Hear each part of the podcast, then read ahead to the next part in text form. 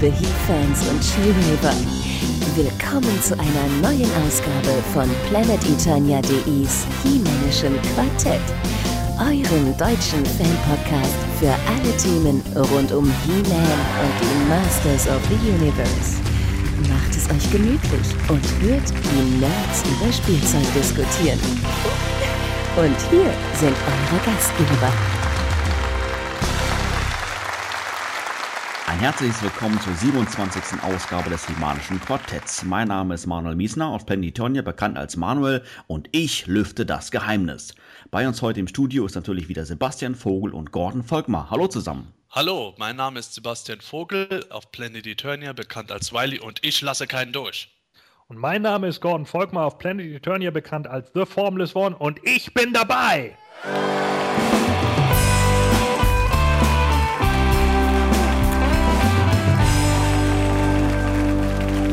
Ich hatte in der letzten Podcast-Folge ein wenig von meinen Umbaumaßnahmen in meinem Panic, äh, ich meine Toy Room erzählt. Und da habe ich unter anderem auch meine Classic-Figuren etwas umgestellt. Und dabei ist mir aufgefallen, dass ähm, der doch recht neue Skeletor, also der aus der Moto Classics-Reihe, ähm, am Rücken ganz gelb geworden ist. Ähm, wo kommt denn sowas denn auf einmal her? Sind das schon die ersten Anzeichen vom Ausbleichen oder schimmeln die schon? Sebastian, weißt du da irgendwas drüber? Ich schätze mal, du leidest unter dem Gilb, so wie manche Figuren bei mir. Ich habe nämlich auch einen 2000X Skeletor und der hat tatsächlich äh, durch Sonneneinstrahlung ähm, seine Farbe verändert. Der hat den Torso auch etwas gelblicher gekriegt und da weiß ich hundertprozentig, dass da die Sonne drauf geknallt hat. Okay, also ich hatte die Figuren definitiv eine Zeit lang bei mir auf einer Fensterbank stehen. Ist zwar jetzt nicht unbedingt jetzt Südseite, aber ja, Fenster halt definitiv. Ähm, interessant finde ich nur, dass das bei keinem der anderen Figuren aufgetreten ist. Zumindest ist es mir bis jetzt so nicht aufgefallen, außer beim, beim Skeletor. Das ist ganz, ja, schon relativ schwerwiegend. Aber komischerweise nur der Rücken, Arme und so weiter nicht. Wie geht das dann? Ja, zunächst einmal äh, wäre ich mir nicht so sicher, dass das bei den anderen Figuren nicht auch schon vorgekommen ist. Nur bei Blau scheint es äh, sehr schnell aufzufallen, abgesehen von Weiß. Äh, das habe ich bei mir auch schon festgestellt. Ich habe mir dann Figuren genau angeschaut, die zusammen mit meinem Skelett rumstanden. Da habe ich dann auch Verfärbung festgestellt, aber halt nicht so auffällig. Ja, mit den Armen, ich schätze mal, dass das dran liegt, dass es ein anderes Plastik ist. Meistens sind die Oberkörper ja hohl gemacht und sind aus einem etwas anderen Plastik gemacht als die äh, soliden Arme. Ah, okay. Ja gut, dann müsst ihr da nochmal nachschauen bei den anderen Figuren. Habe ich jetzt nicht so detailliert drauf, drauf geschaut. Beim Skeletor, wie gesagt, ist es mir aufgefallen, weil es wirklich schon ähm, ja, ein richtig deutliches Gelb ist. Und ähm, ja, ist mir sofort ins Auge gestochen. Naja, gut, wie auch immer. Ähm, ja, ich denke, es wird Zeit, unseren Gast zu begrüßen. Denn auch in unserer heutigen Folge haben wir uns natürlich wieder ein PE-Fan und He-Man-Kenner zu uns eingeladen, um mit ihm ein wenig zu fachsimpeln. Und ähm, wer unseren Podcast schon ein wenig länger hört, wird seinen Namen sicherlich noch in Erinnerung haben, denn er war bereits in Folge 2 und in Folge 13 unser Gast und hat es sich nicht nehmen, nehmen lassen, ein weiteres Mal uns Gesellschaft zu leisten. Ein herzliches Willkommen in den hohen Norden an Frank Schuchert. Ja, hallo, mein Name ist Frank Schuckert, auf PE bekannt als Rocky Balboa. Und ich beschütze Castle Grayskull auf meinem Flip-Track. Yeah! Grüße in den tiefen Norden. Frank, schön, dass du heute wieder bei uns bist. Gerne, gerne. Ähm, ja, für all die, die ähm, vielleicht die vorherigen Folgen mit dir sich nicht angehört haben oder anhören konnten, du bist jetzt ähm, ja fast taggenau vier Jahre auf Planet Eternia, habe ich heute gesehen. 24. März hast du dich angemeldet. Ähm, aus dem hohen Norden, Lübeck um genau zu sein. 30 ähm, Jahre alt und wie erwähnt, warst du schon Gast in Podcast Folge 2 und in Podcast Folge 13. Ja, ähm, erzähl doch mal, wie ist es jetzt in den letzten Monaten seit dem letzten Besuch im Podcast so ergangen? Ähm, sammlungstechnisch irgendwas Neues dazugekommen, irgend, irgendwas Gravierendes geändert? Was, was gibt es Neues aus Lübeck? Also aus Lübeck eigentlich nicht so viel, weil hier passiert nicht so viel. Aber ähm, bei mir hat sich einiges getan. Und zwar ähm, ist zum Sammeln nichts dazugekommen, sondern sogar musste ich was abgeben. Und ähm, aber die Leidenschaft ist wieder geweckt. Ich bin wieder eingestiegen. War vier Monate nicht auf PE aktiv, muss ich gleich dazu sagen. Ähm, aber ich bin jetzt wieder voller Leidenschaft dabei. Ich erinnere mich ja, jetzt wo du es gerade erwähnst, dass du einen Großteil deiner äh, Moto Classics Figuren verkauft hast letztes Jahr. Ähm, fängst du jetzt quasi wieder von vorne an oder hast du generell das an äh, Interesse an Moto Classics verloren? Bist dann eher auf andere Toylines wie, wie Vintage vielleicht oder sowas ausgewichen? Jein. Ähm, letztes Jahr, so ab Oktober, wie gesagt, äh, hast du ja schon erwähnt, ähm, da hat sich bei mir privat einiges geändert, jobmäßig, ähm, finanziell dadurch natürlich und vor allem privat habe ich da ein paar Einbrüche erlebt und ähm, da war ich gezwungen, leider meine Sammlung zu verkaufen, was mir sehr wehgetan hat. Ähm, aber auf einmal waren andere Dinge viel wichtiger. So ist es manchmal im Leben und ähm, ja, war schwer, aber musste ich leider machen. Jetzt bin ich wieder eingestiegen im Februar. Ich hatte ja ein Abo bei unserem neuen ähm, PE-Versorger.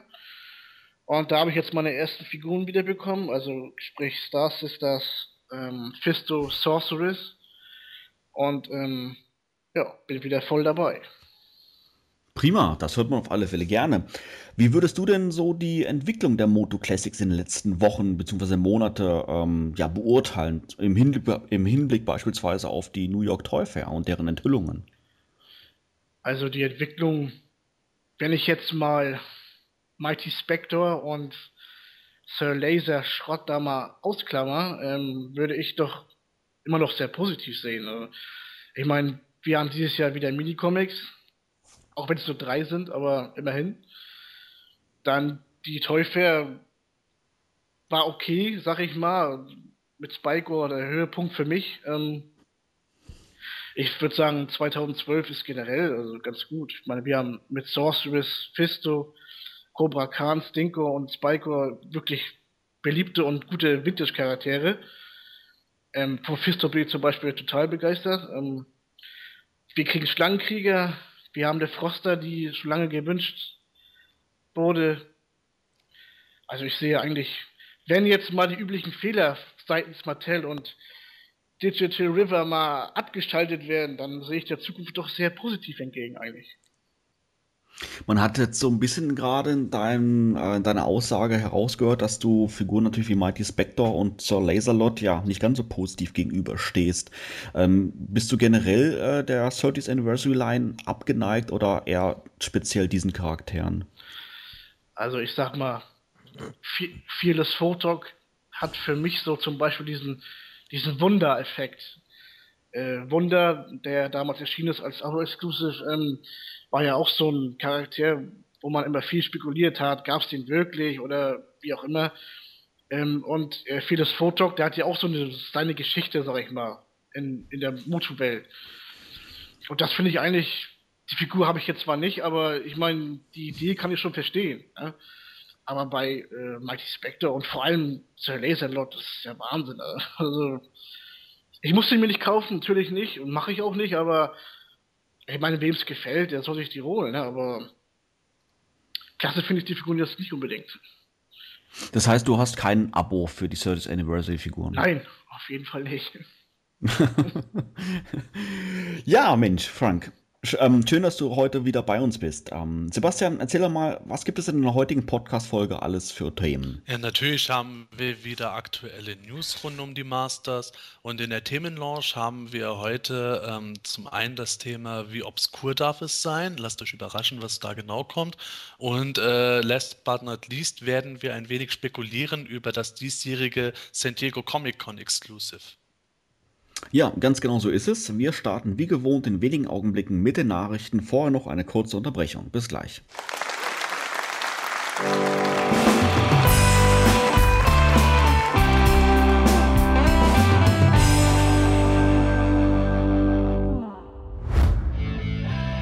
Bist du ein Masters-Fan und möchtest gerne mal beim Imanischen Quartett zu Gast sein? Dann keine Scheu. Melde dich am besten heute noch im Forum von Planetonia, schick uns eine E-Mail an quartett.planetonia.de oder ruf uns auf unserer Studio-Hotline an mit der Telefonnummer 032 12 14 19 485. Alles, was du für eine Teilnahme benötigst, ist die kostenlose Software Skype, ein Headset und natürlich ein wenig Spaß an der Sache. Wir würden uns sehr freuen, dich demnächst bei uns begrüßen zu dürfen.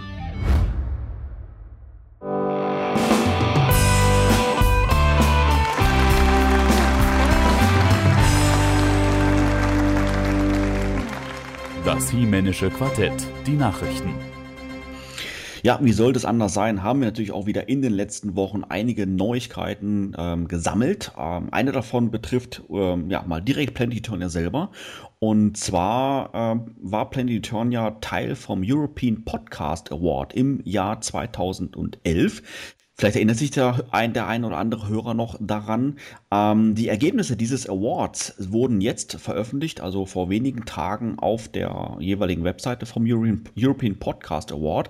Und was uns ganz besonders freut, Planetonia ist dabei auf Platz 7 gewählt worden in Deutschland in der Kategorie Non-Profit. Der European Podcast Award selber, der ähm, ja, betrifft nicht nur Deutschland, wie der Name schon vermuten lässt, sondern zehn Nationen nehmen daran teil. Ähm, insgesamt gab es über 2000 Nominierungen und ähm, laut deren Aussagen über eine Million abgegebener Stimmen. Und wie gesagt, ein Teil davon ja, ist letztendlich auf Planet Eternia ähm, zurückgefallen. Ähm, genauer gesagt auf unseren Podcast, das Himanische Quartett. Und wir wurden, ähm, wie erwähnt, in der Kategorie Non-Profit auf Platz 7 gewählt, was uns wirklich, wirklich sehr freut. Ja, da muss ich auch sagen, vielen Dank an alle Hörer und auch alle, die für uns abgestimmt haben. Und ich möchte dazu auch sagen, äh, gebt uns gerne weiterhin Feedback über E-Mail, übers Forum, wie auch immer, sowohl positiv als auch negativ. Das hilft uns weiter, wie wir an euch Hörer eine Sendung liefern können, die euch auch wirklich so gut es geht auch gefällt. In den letzten Podcast hatten wir ja schon hin und wieder mal das Thema Preiserhöhungen besprochen. Und ähm, ja, aktuell haben sie natürlich in, ja, im Jahr 2012 durchgesetzt. Das heißt, Nicht-Abonnenten zahlen ja jetzt einen Ticken mehr äh, pro Figur, pro Artikel als es die Abonnenten ähm, letztendlich jetzt tun. Aber das Thema scheint da äh, noch nicht endgültig durch zu sein, denn Mattel plant da schon wieder eine Preiserhöhung. Ähm, Sebastian, was gibt es denn da Neues zu berichten? Ja, im Grunde erstmal noch nicht viel Neues. Es ist nur einfach bekannt geworden, dass es äh, weitere Preiserhöhungen geben wird. Unter anderem ist es ja auch äh, den ähm, teureren Produktionskosten scheinbar geschuldet, dass unter anderem Hot Prime nicht mit seinem Stab erscheint. Und äh, jetzt müssen wir einfach mal abwarten, was da genau folgen wird. Da fragt man sich dann aber auch immer zwischendurch, wenn jetzt irgendwie gesagt wird, ja, äh, Horde Prime wird nicht mit seinem Stab erscheinen, weil die Produktionskosten dann in dem Moment zu teuer wären und keine Ahnung. Und jetzt hört man schon wieder von der Preiserhöhung. Also so langsam fasst man sich da doch auch ein bisschen an den Kopf, ne?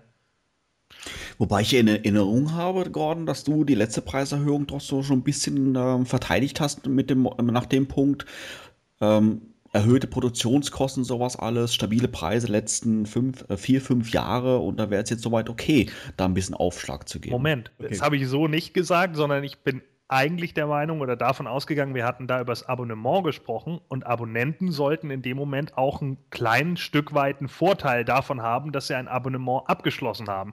Demzufolge haben natürlich dann die Einzelkäufer vielleicht 2 Dollar Aufschlag, was ich auch in Ordnung finde, wenn man jetzt von 20 Dollar ausgeht auf 22 Dollar. Aber wenn jetzt schon wieder eine Erhöhung kommt und da irgendwie vorher scheinbar schon wieder falsch geplant wurde, dann rede ich jetzt mittlerweile schon wieder von einem Missmanagement. Also das finde ich so ein bisschen blöd, wenn, wenn dann äh, ständig wieder irgendwie solche Preiserhöhungen angekündigt werden. Also das macht dann auch wieder so einen negativen Touch auf die Line. Nun gut, es ist aber auch so, dass Mattel gesagt hat, dass die Kosten dieses Jahr äh, weiter gestiegen sind. Äh, also dass äh, die letzte Preiserhöhung halt die bis dato gestiegenen Kosten gedeckt hatte und jetzt muss die nächste Preiserhöhung halt die Kosten abdecken, weil es jetzt doch nochmal teurer geworden ist.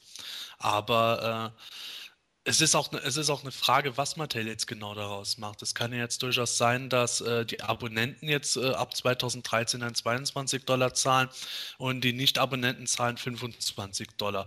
Allerdings hat Toy schon, äh, ich glaube, im Roast Google Dinner Podcast gesagt, dass er auch äh, sich irgendwas mit äh, 30 Dollar vorstellen kann oder sogar 40 Dollar über kurz oder lang, was natürlich jetzt äh, auf einen Schlag meiner Meinung nach nicht geschehen wird, aber wenn es jetzt innerhalb von zwei Jahren eintreffen würde, wäre das extrem hart und meiner Meinung nach der Todesstoß.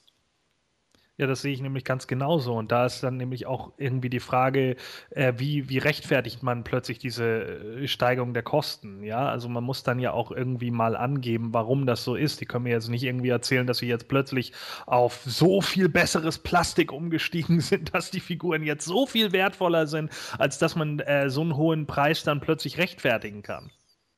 Frank, wie ist da deine, äh, deine Meinung darüber?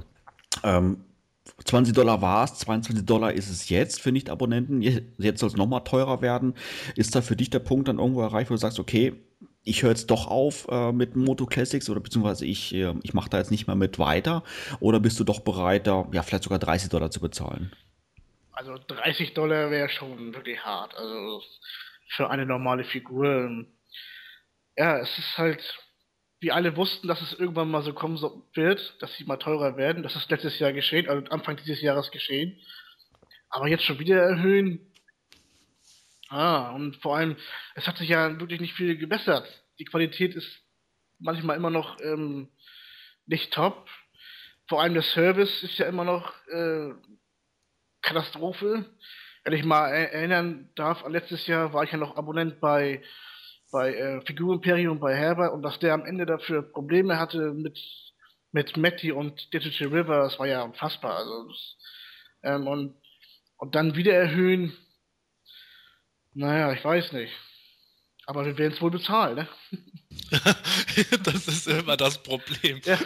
Wir, knirschen, wir knirschen alle mit den Zähnen, wir schreien Zeta und Mordio, aber bis zum gewissen Grad zahlen wir es ja doch, weil wir eigentlich äh, Fans sind wir lieben ja die Toyline, das ist es ja eben. Und äh, die, es ist ja auch eine gute Toyline, so ist es ja nicht. Und wenn die Figur jetzt, sag ich mal, 24 Dollar kostet am Ende, am Ende, dann ist es ja vielleicht eventuell auch noch in Ordnung. Und man darf natürlich auch nicht vergessen, dass wir natürlich auch viel Zoll bezahlen und das Porto hin und her, Geschiebe andauernd und ja. Ja, das ist natürlich schon für uns äh, europäische Fans, sage ich mal jetzt im Allgemeinen, schon hart. Also ja. Es kommt ja auch äh, einfach die Geschichte dazu, wenn man mehr zahlt. Äh, es ist so schön und gut, dass man das Verständnis dafür hat, dass die Kosten allgemein steigen, aber trotzdem, äh, sie, zumindest ich persönlich, ist so, dass Mattel dafür auch was leisten muss. Genau. Äh, dass, die, dass die jetzt eigentlich zweifelsohne mal drauf schauen müssen, dass zumindest die Qualitätsstandard äh, verbessert werden. Ich meine, wenn jetzt irgendwie ein Fleckchen Farbe falsch aufgetragen ist, interessiert es mich überhaupt nicht. Aber wenn dann irgendwo äh, zentnerweise Figuren mit kaputten Linsen oder ab, abbrechenden Rüsseln ausgeschickt werden, dann höre ich vom äh, Mattel-Designer, ja, das haben wir jetzt so alles nicht erwartet und wir müssen das selbst erstmal nachprüfen, das genügt mir einfach dann nicht mehr. Bei den Preisen für eine Sammler-Toyline muss einfach auch da was geschehen. Da kann man nicht nur sagen, äh, äh, wir haben größere Kosten. Ja, das sehe ich nämlich ganz genauso. Vor allen Dingen, man muss sich ja auch immer klar machen, dass das hier eine Sammler-Toyline ist, die eben nicht irgendwie alle, alles, jedes Quartal irgendwie eine Figur rausbringt, wo man dann irgendwie sagen kann, ja, wieso kostet ja nur 20 Dollar, sondern nee, nee, ihr bringt ja jeden Monat ein bis drei Figuren raus. Ja, das sind ja dann auch nicht nur ganz normale 20 Dollar, die man dann einmal pro Quartal bezahlt, wo man sich dann vielleicht auch mal sagen kann, ja, okay, dann ne, schicke ich den mal zurück und keine Ahnung und hast du nicht gesehen, sondern es kommt ja immer irgendwie wieder was nach nach. Und das ist ja genau das. Und das sollte man ja auch immer mal wieder so mit in diese Planung mit einbauen.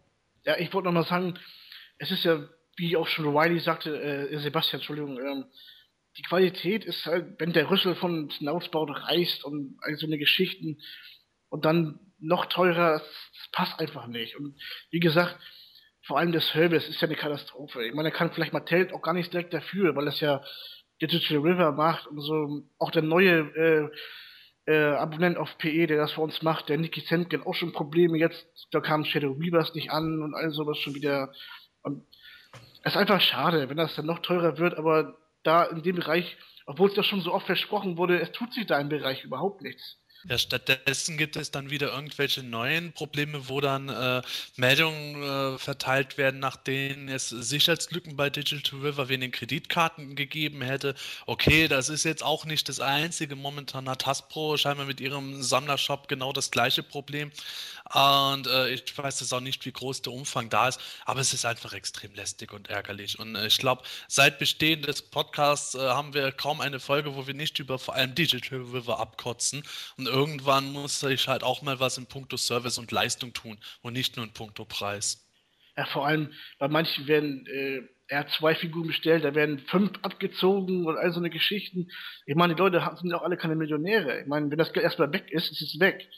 Und es dauert ja auch ein bisschen, bis das zurückgebucht wird. Und ich, wie kann man denn fünf Figuren abbuchen, wenn man nur zwei gekauft hat? Also das ist ja Wahnsinn.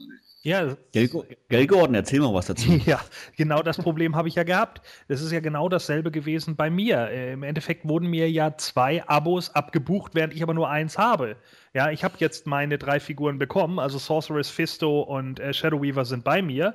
Und ich kann auch übrigens dazu sagen, ich habe Glück gehabt, vieles Photox Linse ist ganz. So, ja, aber trotz alledem, das dauert natürlich dann erstmal wieder, ne? Das Geld ist dann abgebucht und bis das jetzt erstmal wieder zurückgebucht wird und so, die haben mir jetzt geschrieben, ja, im nächsten äh, Zyklus wird das dann mit zurückgebucht. Die hätten ja auch ganz einfach sagen können, ja, okay, ihre nächste Bestellung, die wir dann haben, die machen wir dann kostenlos. Mhm, Where's the problem? Ja, also ich meine, jeder hat da irgendwie ein Kundenkonto. Warum schreibt man das dann nicht einfach auf dem Kundenkonto gut? Ja, okay, sorry, haben wir falsch gemacht. Ja, es sind halt nochmal irgendwie, weiß ich nicht, 60 Dollar abgebucht. Die schreiben wir Ihnen jetzt einfach auf Ihrem Konto gut und dafür wird die nächste, wird Ihre Kreditkarte beim nächsten Mal nicht belastet. Das ist doch viel einfacher, das ist doch auch logistisch viel besser. Nein, stattdessen wird immer alles hin und her gebucht. Wie blöde muss man sein? Für sowas bräuchte man wahrscheinlich qualifiziertes Fachpersonal und nicht, was da irgendwo an der Strippe hängt. Du willst mir also etwa erzählen, dass die ganzen Leute, die da sitzen, alles äh, Mexikaner für einen Dollar sind? Also ich, ich möchte es ja nicht beschwören. Ich möchte jetzt auch keine Vorurteile breitreten, aber ich habe schon von Leuten gehört, die da angerufen haben, dass die sich nicht unbedingt äh, angehört haben, als wären sie jetzt äh, seit zehn Jahren da schon etabliert. Ich habe da auch mal angerufen, weil mal, ich habe damals mir ein Treppshow damals äh, separat bestellt und, ähm, und per Schneckenpost. Und äh, der, auf, auf den warte ich immer noch. Also, und, äh, und äh, ja, da habe ich dann mal angerufen da und dann der Mann, der da am Telefon saß, der hat aber schon Latino-Englisch vom Feinsten gesprochen und ich habe den, ihn nicht verstanden, er hat mich natürlich nicht verstanden und ähm, ja, wie gesagt, ich warte immer noch auf die Figur, also. Ja gut, wann kam Stratos raus in der Moto C-Line? Ja, am, am, Anfang, ne? Irgendwie so, ne? ja, genau. Den, den habe ich nämlich auch nie gesehen. Aber wisst ihr was? Ich habe nämlich gerade eigentlich eine Idee. Ich weiß jetzt auch, warum Mattel die Kosten wirklich erhöhen musste. Denen ist nämlich aufgefallen, dass der Bronze King Grayskull damals doch aus Gold gegossen wurde. Und das müssen sie jetzt wieder reinkriegen. Wobei, was ich mich jetzt frage, ähm, die Probleme, die jetzt hier gerade angesprochen wurden, betreffen ja in erster Linie ja Digital River. Und die werden ja sicherlich einen Vertrag mit Mattel haben. Ähm, wie, was erwartet ihr ähm, durch die Preiserhöhung, ob sich das jetzt, ob sich das jetzt wirklich verbessert, ähm, dieser Service, oder ist es nicht so, dass Mattel wirklich ähm, vertraglich gebunden ist an Digital River für äh, oder bis Zeitpunkt X und erst danach sich vielleicht einen anderen Partner suchen könnte, der das vielleicht besser macht? Ja, das äh, kann ich mir auch durchaus vorstellen. Ich denke auch mal, wenn dieser mit Sicherheit zeitlich befristete Vertrag mit Digital River mal ausläuft, würde Mattel sich nach Alternativen umsehen. Die Frage ist einfach ähm, die Geschichte, wie macht man es jetzt, äh, dass äh, dieser Shop bestehen bleibt? Wenn jetzt äh, diese ganze dieser ganze Betrieb von dem Shop bei Digital River liegt. Und im Grunde, wenn Mattel sich von denen trennt, die sagen, ja gut, dann nehmen wir das jetzt alles mit, wie geht es dann weiter? Kann Mattel dann den, äh, den eigenen Mattel-Shop, der angeblich auch viel besser läuft, äh, dafür nutzen? Oder gibt es da wieder irgendwelche weiteren Probleme? Das sind natürlich alles Variablen, die wir nicht kennen und die äh, da irgendwo mit Sicherheit auch eine Rolle spielen können.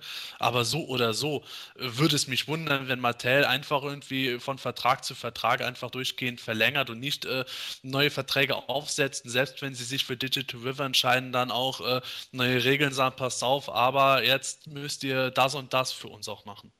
Was hier bedeuten würde, dass die, ähm, die Preiserhöhung keinen positiven Effekt am Service haben wird. Vielleicht, vielleicht bis zum Sommer oder bis zum Ende des Jahres oder irgendwann, je nachdem, wie lange der Vertrag läuft. Ja, das Problem ist ja, dass Mattel schon letztes Jahr äh, definitiv Anfang diesen Jahres zugesichert hatte, dass was passieren würde in puncto äh, Serviceverbesserung. Wirklich merklich habe ich jetzt äh, äußerst wenig festgestellt, was sich da verbessert hat. Im Gegenteil, jetzt kriegen die Leute eigentlich jeden Monat irgendwo gesagt, dass keine Figuren mehr vorrätig sind, wenn sie ein Exemplar austauschen wollen.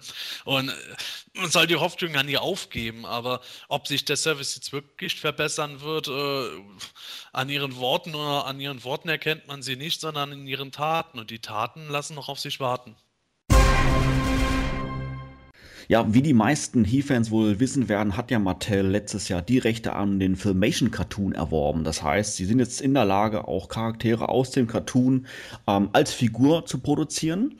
Ähm, eine Frage, die in diesem Zusammenhang oft gestellt wurde, ist, wie verhält es sich denn mit Charakteren des Masters Realfilms von 1987? Und da hat Mattel leider sagen müssen, dass sie diese Rechte ähm, bis Stand jetzt nicht besitzen aber generell natürlich schon interessiert dran wären. Ähm, das Interesse, das ähm, ja, kann man irgendwie auch so ein bisschen schon aus den Biografien herauslesen zu den einzelnen Moto Classics Charakteren, oder Sebastian?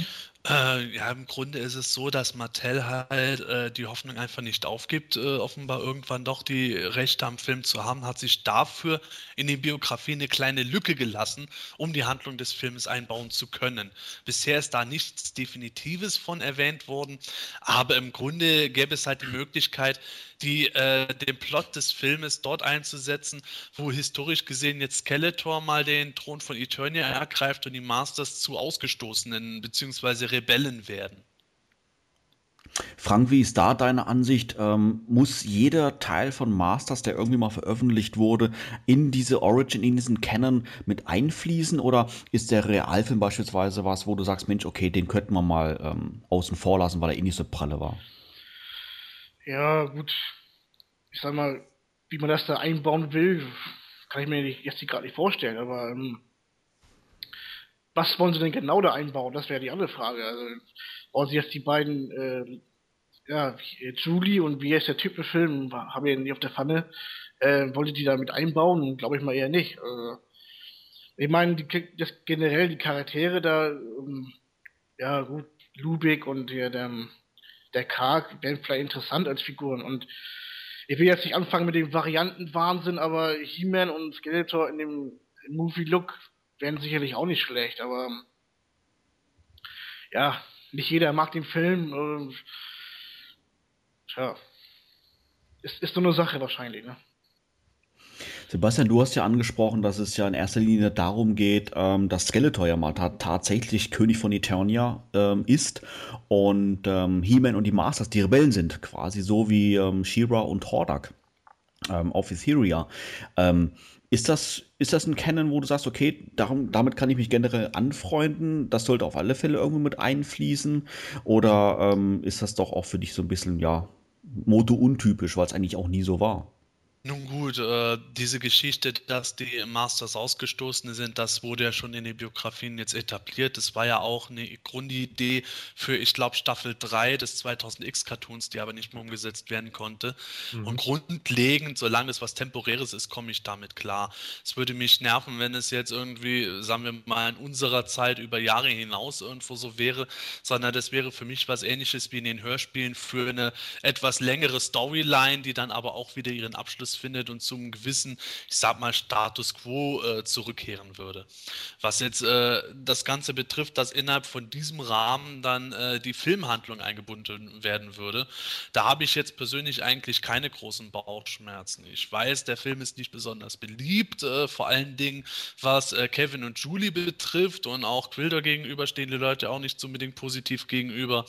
Aber äh, ich mag den Film ja persönlich. Egal wie kacke er objektiv gesehen ist, ich äh, habe da immer noch ein. Äh, mir wird es da warm ums Herz, wenn ich den anschaue. Und wenn da jetzt halt in der Biografie irgendwann mal erwähnt dass äh, die Masters mal kurzzeitig auf der Erde waren, dann soll es mir auch recht sein, solange es nicht zu sehr ausgewalzt wird und solange die Erde jetzt nicht irgendwie eine besonders wie große Bedeutung bekommt und am Ende nicht mehr Eternia und Castle Grayscale Zentrum des Interesses steht, sondern plötzlich die Erde das Zentrum sein soll. Es ist halt immer eine Frage der Umsetzung.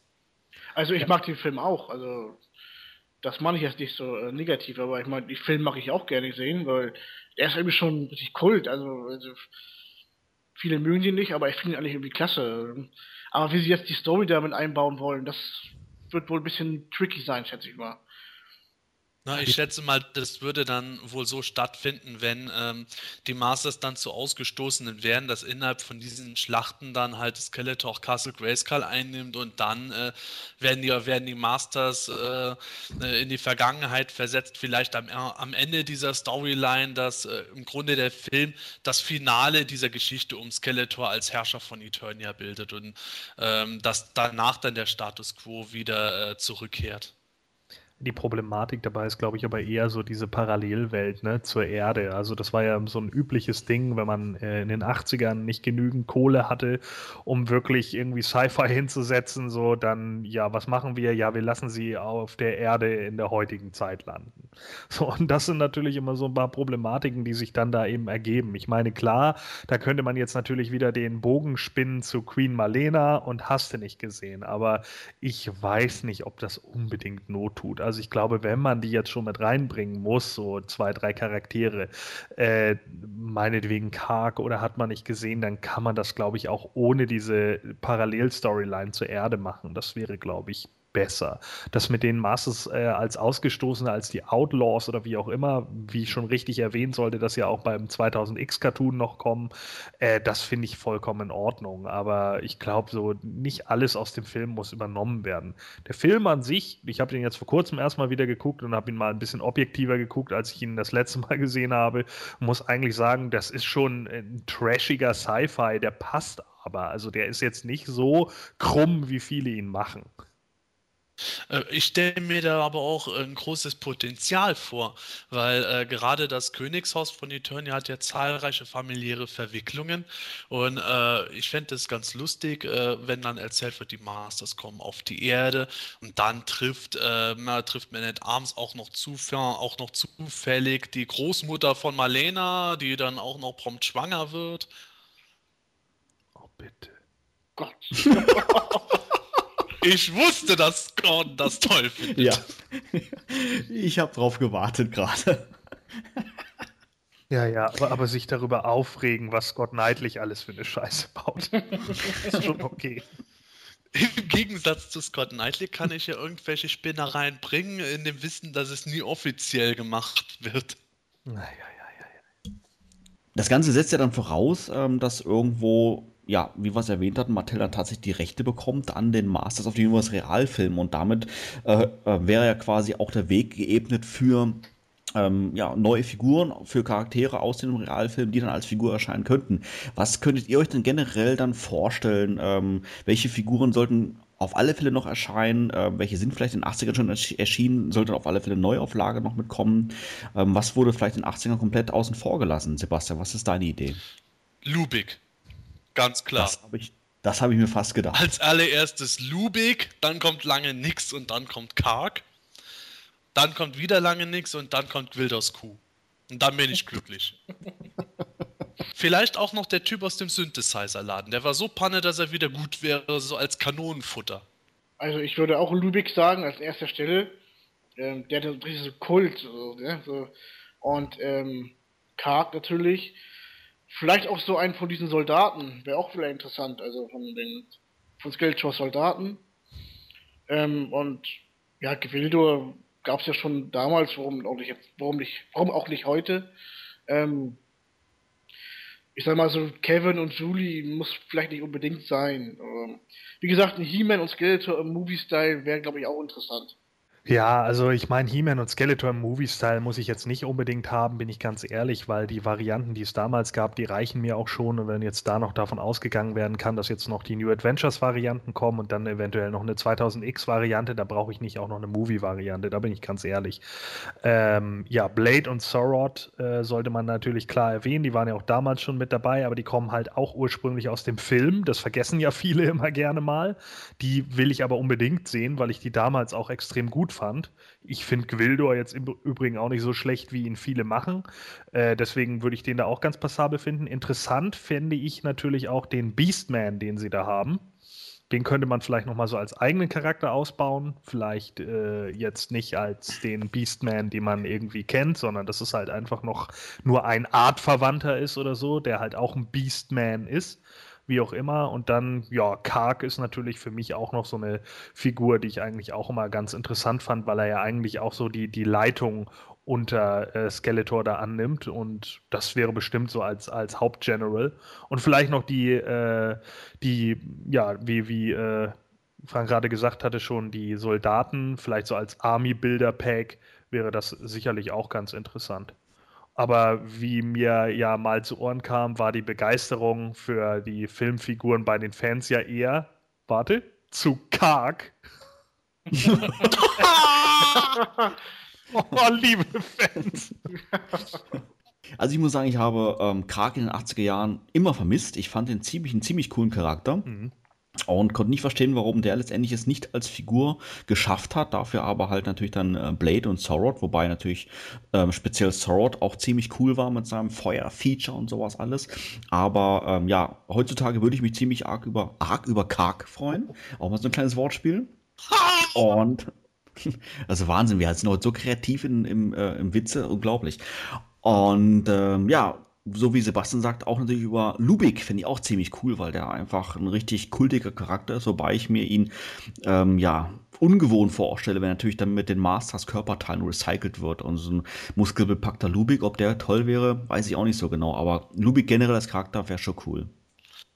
Ja, ich erinnere mich noch irgendwie, ich weiß leider nicht mehr, wo ich das mal gelesen hatte, aber das ist schon ein paar Jahre her, dass ich mal eine Diskussion im Internet verfolgt hatte, ähm, warum Karg eigentlich irgendwie nicht erschienen ist. Und da gab es immer das Gerücht, äh, dass, dass es Sketchpaints von ihm gegeben hätte ähm, das dann aber in der Umsetzung irgendwie nicht so hinkam. Äh, aber später wurde das irgendwie dementiert. Also da war dann irgendwann mal, keine Ahnung, ob das ein offizieller Mitarbeiter war oder so, der sagte dann halt, nö, das war eigentlich nie in Planung, den überhaupt rauszubringen. Ja, ich weiß jetzt auch nicht, äh, dass eine Karg-Figur konkret in Planung gewesen wäre. Ich kann mir vorstellen, dass da vielleicht in der frühen Phase irgendwie überlegt wurde, den zu bringen, aber ähm, ich habe jetzt nie irgendwas in der Richtung mitgekriegt, dass es da wirklich schon äh, modellierte Prototypen für den gegeben hätte oder Nee, sowas. nee, das haben sie auch nicht gesagt. Also sie haben auch nicht gesagt, dass es einen Prototypen oder sonst irgendwas gab, sondern nur, dass es zwei Grundzeichnungen für die Figur gab. Aber da habe ich dann halt auch gesagt, naja, aber pff, was heißt Grundzeichnung? Meine Güte, die können auch die, die Maskenbildner irgendwie für den Film angefertigt haben. Ja, richtig, zumal äh, diverse Grundzeichnungen zu allen möglichen Charakteren da ja im Zuge des Filmes angefertigt wurden. Wie du schon gesagt hast, es kann von den Filmemachern selber geschehen sein, eben weil Karg ja auch äh, von Gary Goddard erfunden wurde.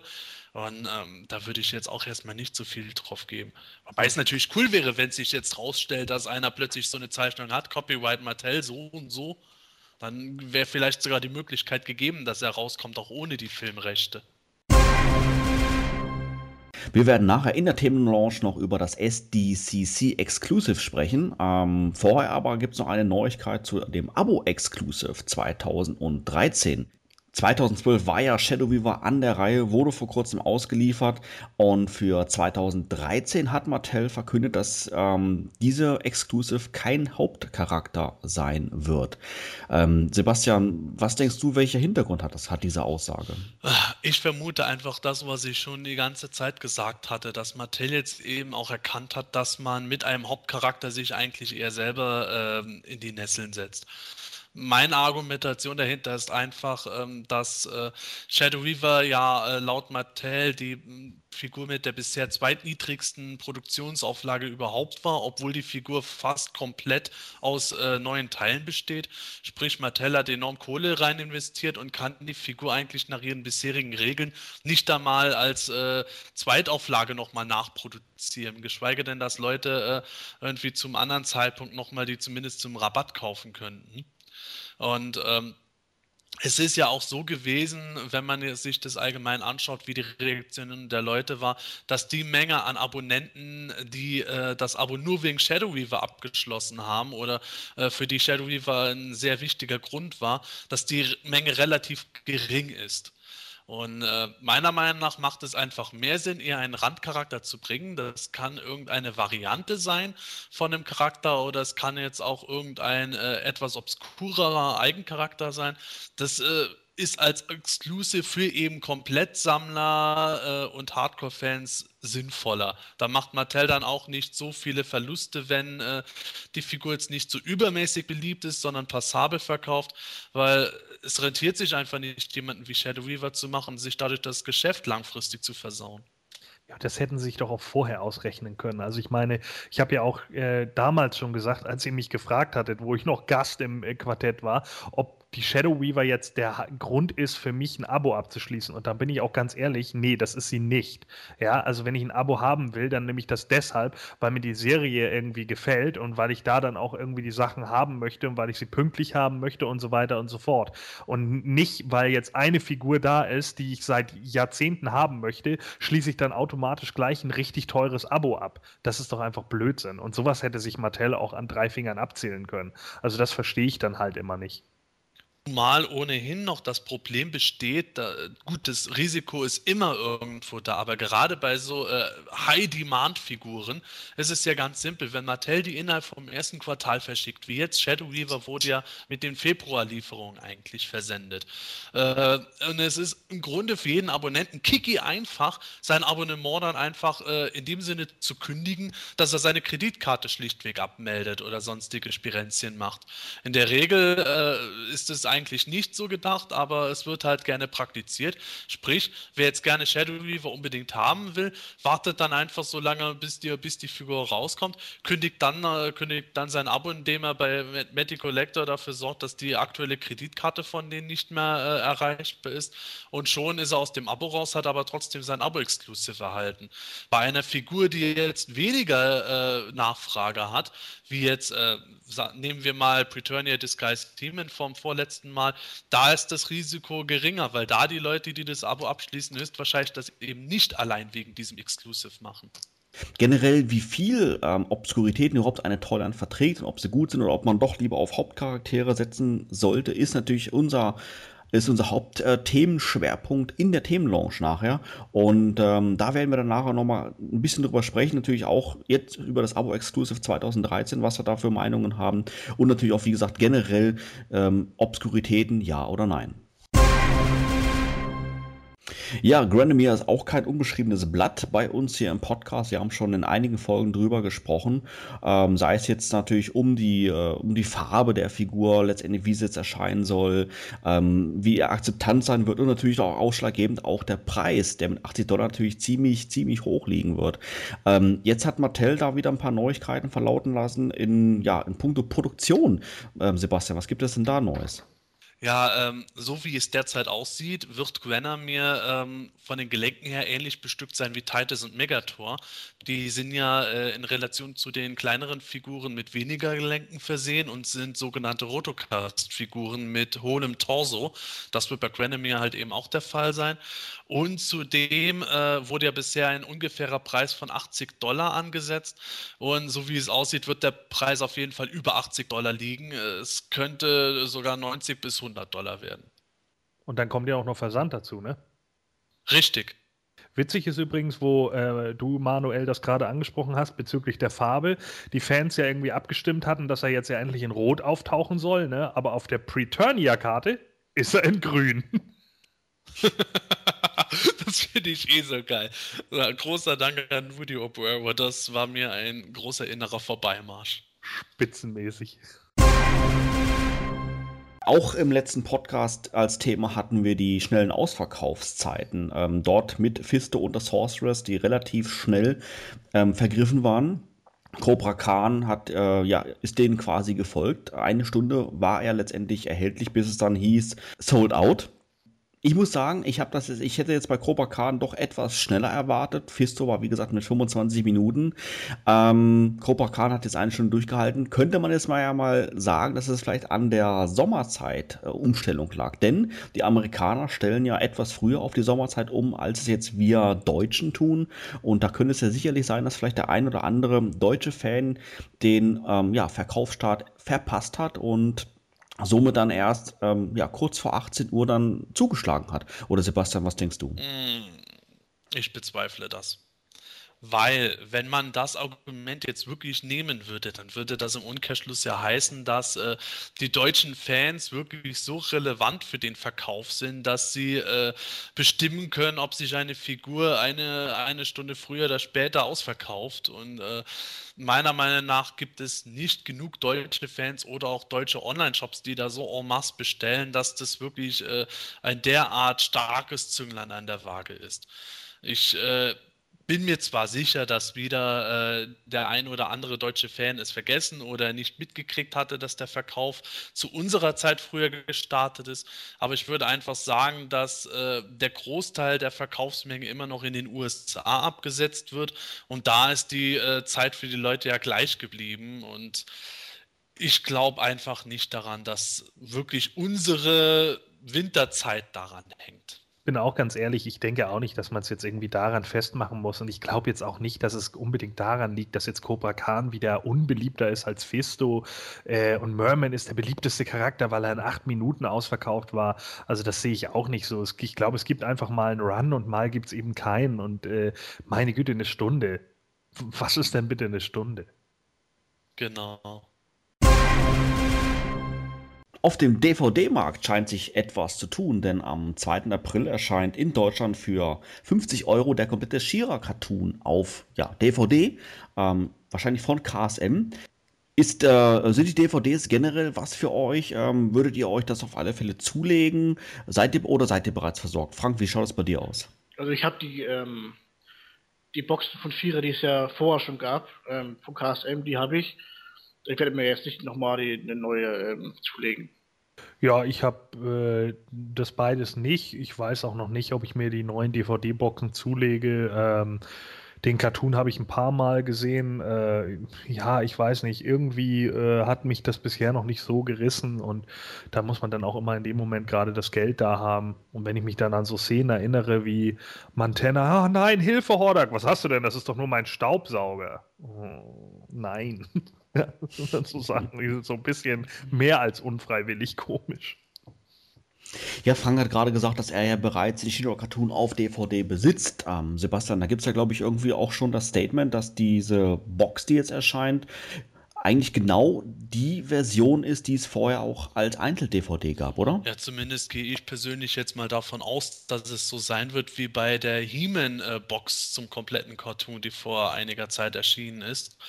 Die Box äh, ist im Grunde nur ein neuer Schuber oder äh, Einband, in dem die bisher eh schon erschienenen Einzel-DVDs einfach zusammengepackt sind. Also äh, wenn man jetzt die Box äh, von Staffel 1, Staffel 2 und so schon sich gekauft hatte, diese Boxen sind dann halt eben dieser großen Sammelbox enthalten. Das Krasse ist aber daran, dass äh, diese Einzelboxen äh, mittlerweile wohl zumindest auf Amazon im Preis reduziert sind, wodurch diese Sammelbox äh, des He-Man-Cartoons äh, teurer ist. Und äh, das nur für diesen neuen Einband, das finde ich schon etwas krass. Und ich gehe einfach mal davon aus, dass es beim Shiwa-Cartoon ähnlich laufen wird. Ich fand auch eigentlich damals, dass diese Einzel-DVD-Boxen äh, äh, oder Einzel-DVDs ganz schön teuer waren. Aber also ich weiß nicht, wie der Preis jetzt dafür liegt, aber ich weiß, dass ich damals irgendwie durch einige Geschäfte gegangen bin, mir das angeguckt habe und mir echt dachte, huiuiui, also da muss man ja schon ganz schön Geld hinlegen. Ich weiß gar nicht äh, genau, wie teuer das jetzt von den KSDM-Sachen war. Ich habe ehrlich gesagt mich da gar nicht mehr genau drum gekümmert seit den Nixboot-Zeiten. Und das fand ich irgendwo schon heftig. Gut, das hat auch sehr, sehr viel mit der Aufmachung zu tun gehabt, die ich halt äh, leider äh, grottig fand. Und bei KSM äh, weiß ich noch, ganz am Anfang, als die erste veröffentlicht wurde, da habe ich mir noch überlegt, ob die zu holen, habe da aber auch gedacht, mit dem Geld kann ich was anderes anstellen. Ja, also die KSM-Boxen, die meine ich, haben am Anfang gekostet, als sie rauskamen, bei Amazon so zum Vorbestellungspreis, glaube ich, so 54 Euro, glaube ich, oder so. Pro, pro Box. Also die sind ja nacheinander erschienen, nicht alle auf einmal. Ähm, ich glaube, so 54 Euro glaube ich, der Vorbestellerpreis. Kann mich, kann mich aber auch jetzt täuschen. Aber äh, weißt du noch, wie viel dann äh, in einer Box drin war? Ob, ob das jetzt äh, 20, 30, 40, 50 Folgen waren? Also das waren immer ähm, die Hälfte der Staffel.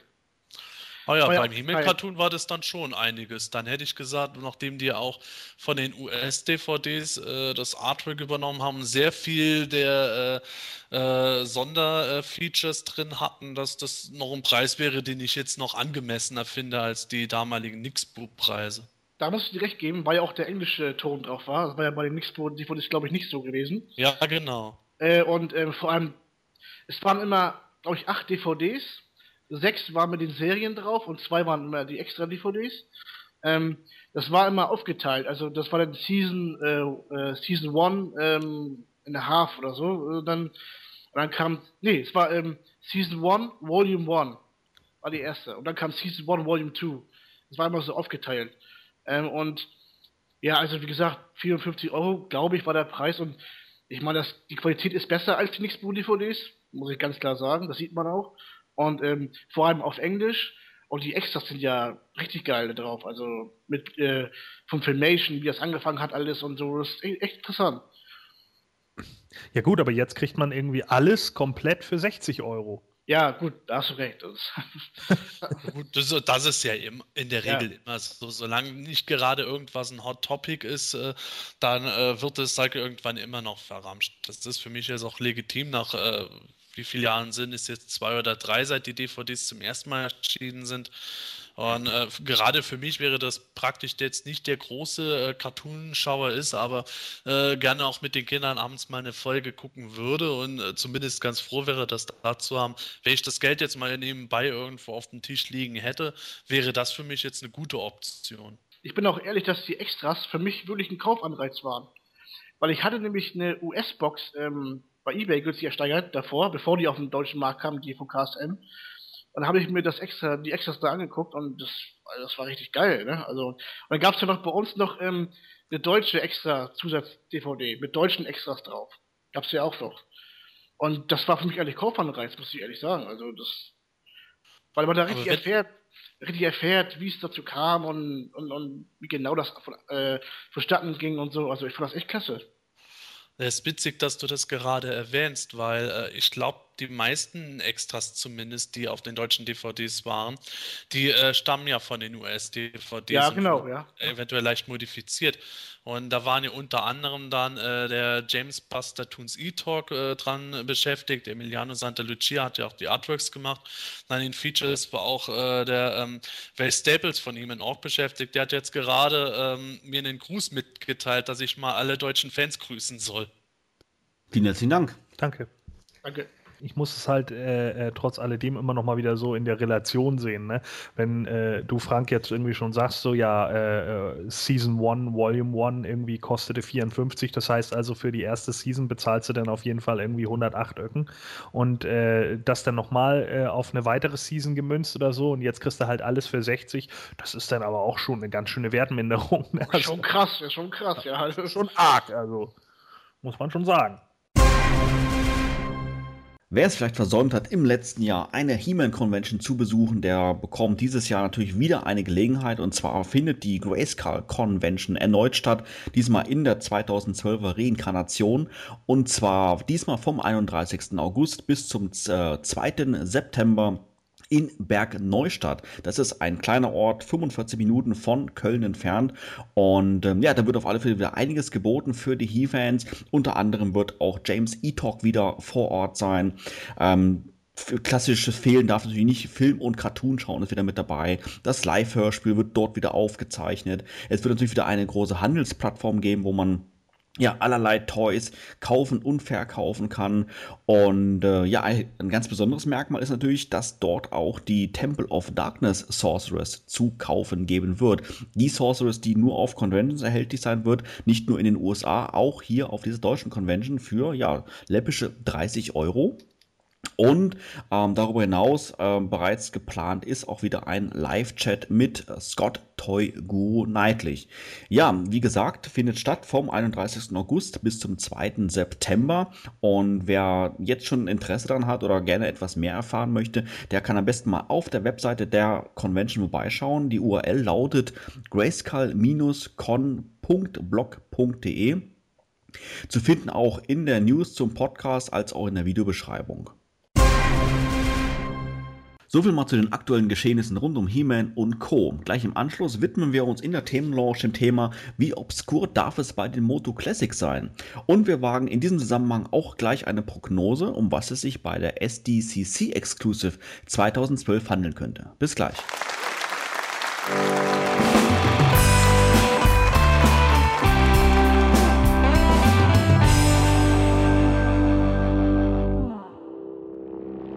Die Motu Wissensecke. Unnützes Nerdwissen zum Angeben.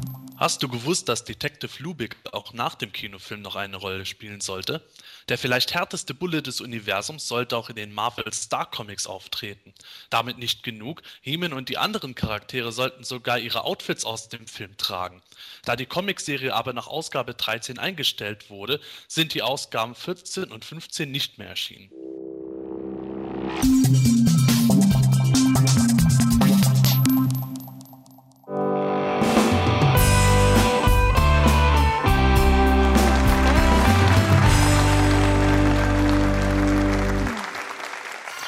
Die Themenlounge. Nerds im Detail. In der Themenlaunch geht es heute um das Thema, wie obskur darf es bei den Moto Classics sein. Gemeint ist äh, damit natürlich die Tatsache, dass Mattel in der Vergangenheit seine Aufmerksamkeit immer mal wieder ähm, Randcharakteren gewidmet hat, wie beispielsweise Vicor, Geigor oder sogar mit Preturnia Disguise He-Man einem Exclusive. Ähm, wie ist da generell eure Einstellung zu? Haltet ihr es für wichtig und auch gut, dass Mattel ähm, hier auch unbekanntere oder vielleicht sogar neuere Charaktere mit in die Line aufnimmt? Oder ähm, sollten sie sich eher ausschließlich auf das konzentrieren, was wir erwachsene Fans aus den 80er Jahren erkennen? Gordon, was meinst du? Naja, wenn sie sich jetzt nur noch auf das äh, konzentrieren, was wir aus den 80er Jahren her kennen, dann ist die Line in diesem Jahr zu Ende. Ja, seien wir ganz ehrlich. Also äh, dann gibt es nicht mehr so viele Charaktere, die man jetzt irgendwie noch rausbringen könnte von den ganzen normalen äh, Oldschool-Toys und dann äh, ist die Line halt relativ schnell vorbei. Ich finde es nicht so schlecht, wenn man äh, auch Charaktere mal hat, die eben nur auf Sketchpaints oder sowas beruhen. Ja, gerade wenn es um Sachen oder auf Prototypen, gerade wenn es um Figuren ging wie Hero oder so, die Leute e ewig lange oder jahrelang erwartet haben, hat das für mich schon einfach einen Sinn. Ähm, problematisch ist es dann natürlich wieder mit neueren Charakteren. Was bedeutet jetzt neuere Charaktere? Bedeutet das die, die auch im 2000X-Cartoon schon vorgekommen sind?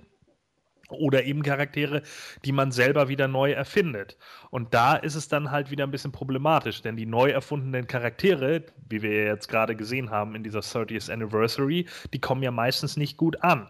Und da hat man dann natürlich auch so ein bisschen das Problem. Natürlich kann man die jetzt in den neuen Minicomics mit einbauen, dass die auch alle mit Sicherheit irgendwie Sinn und Verstand haben in, für die laufende Storyline.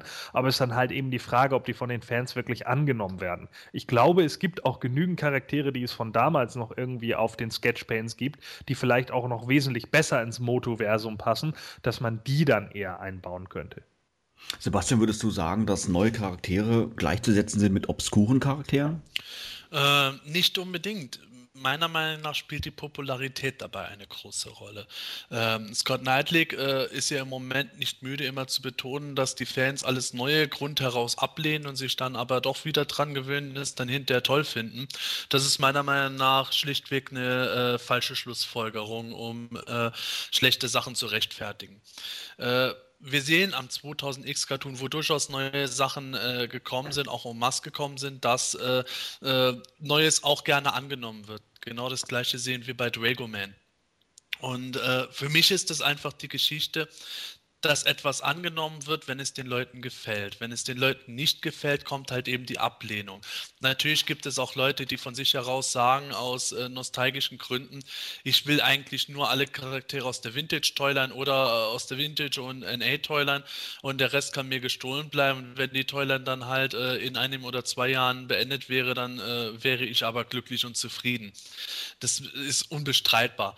Aber trotzdem denke ich, dass das äh, nur ein Prozentsatz von ähm, dem, dem Gesamtanteil der Käuferschaft ist.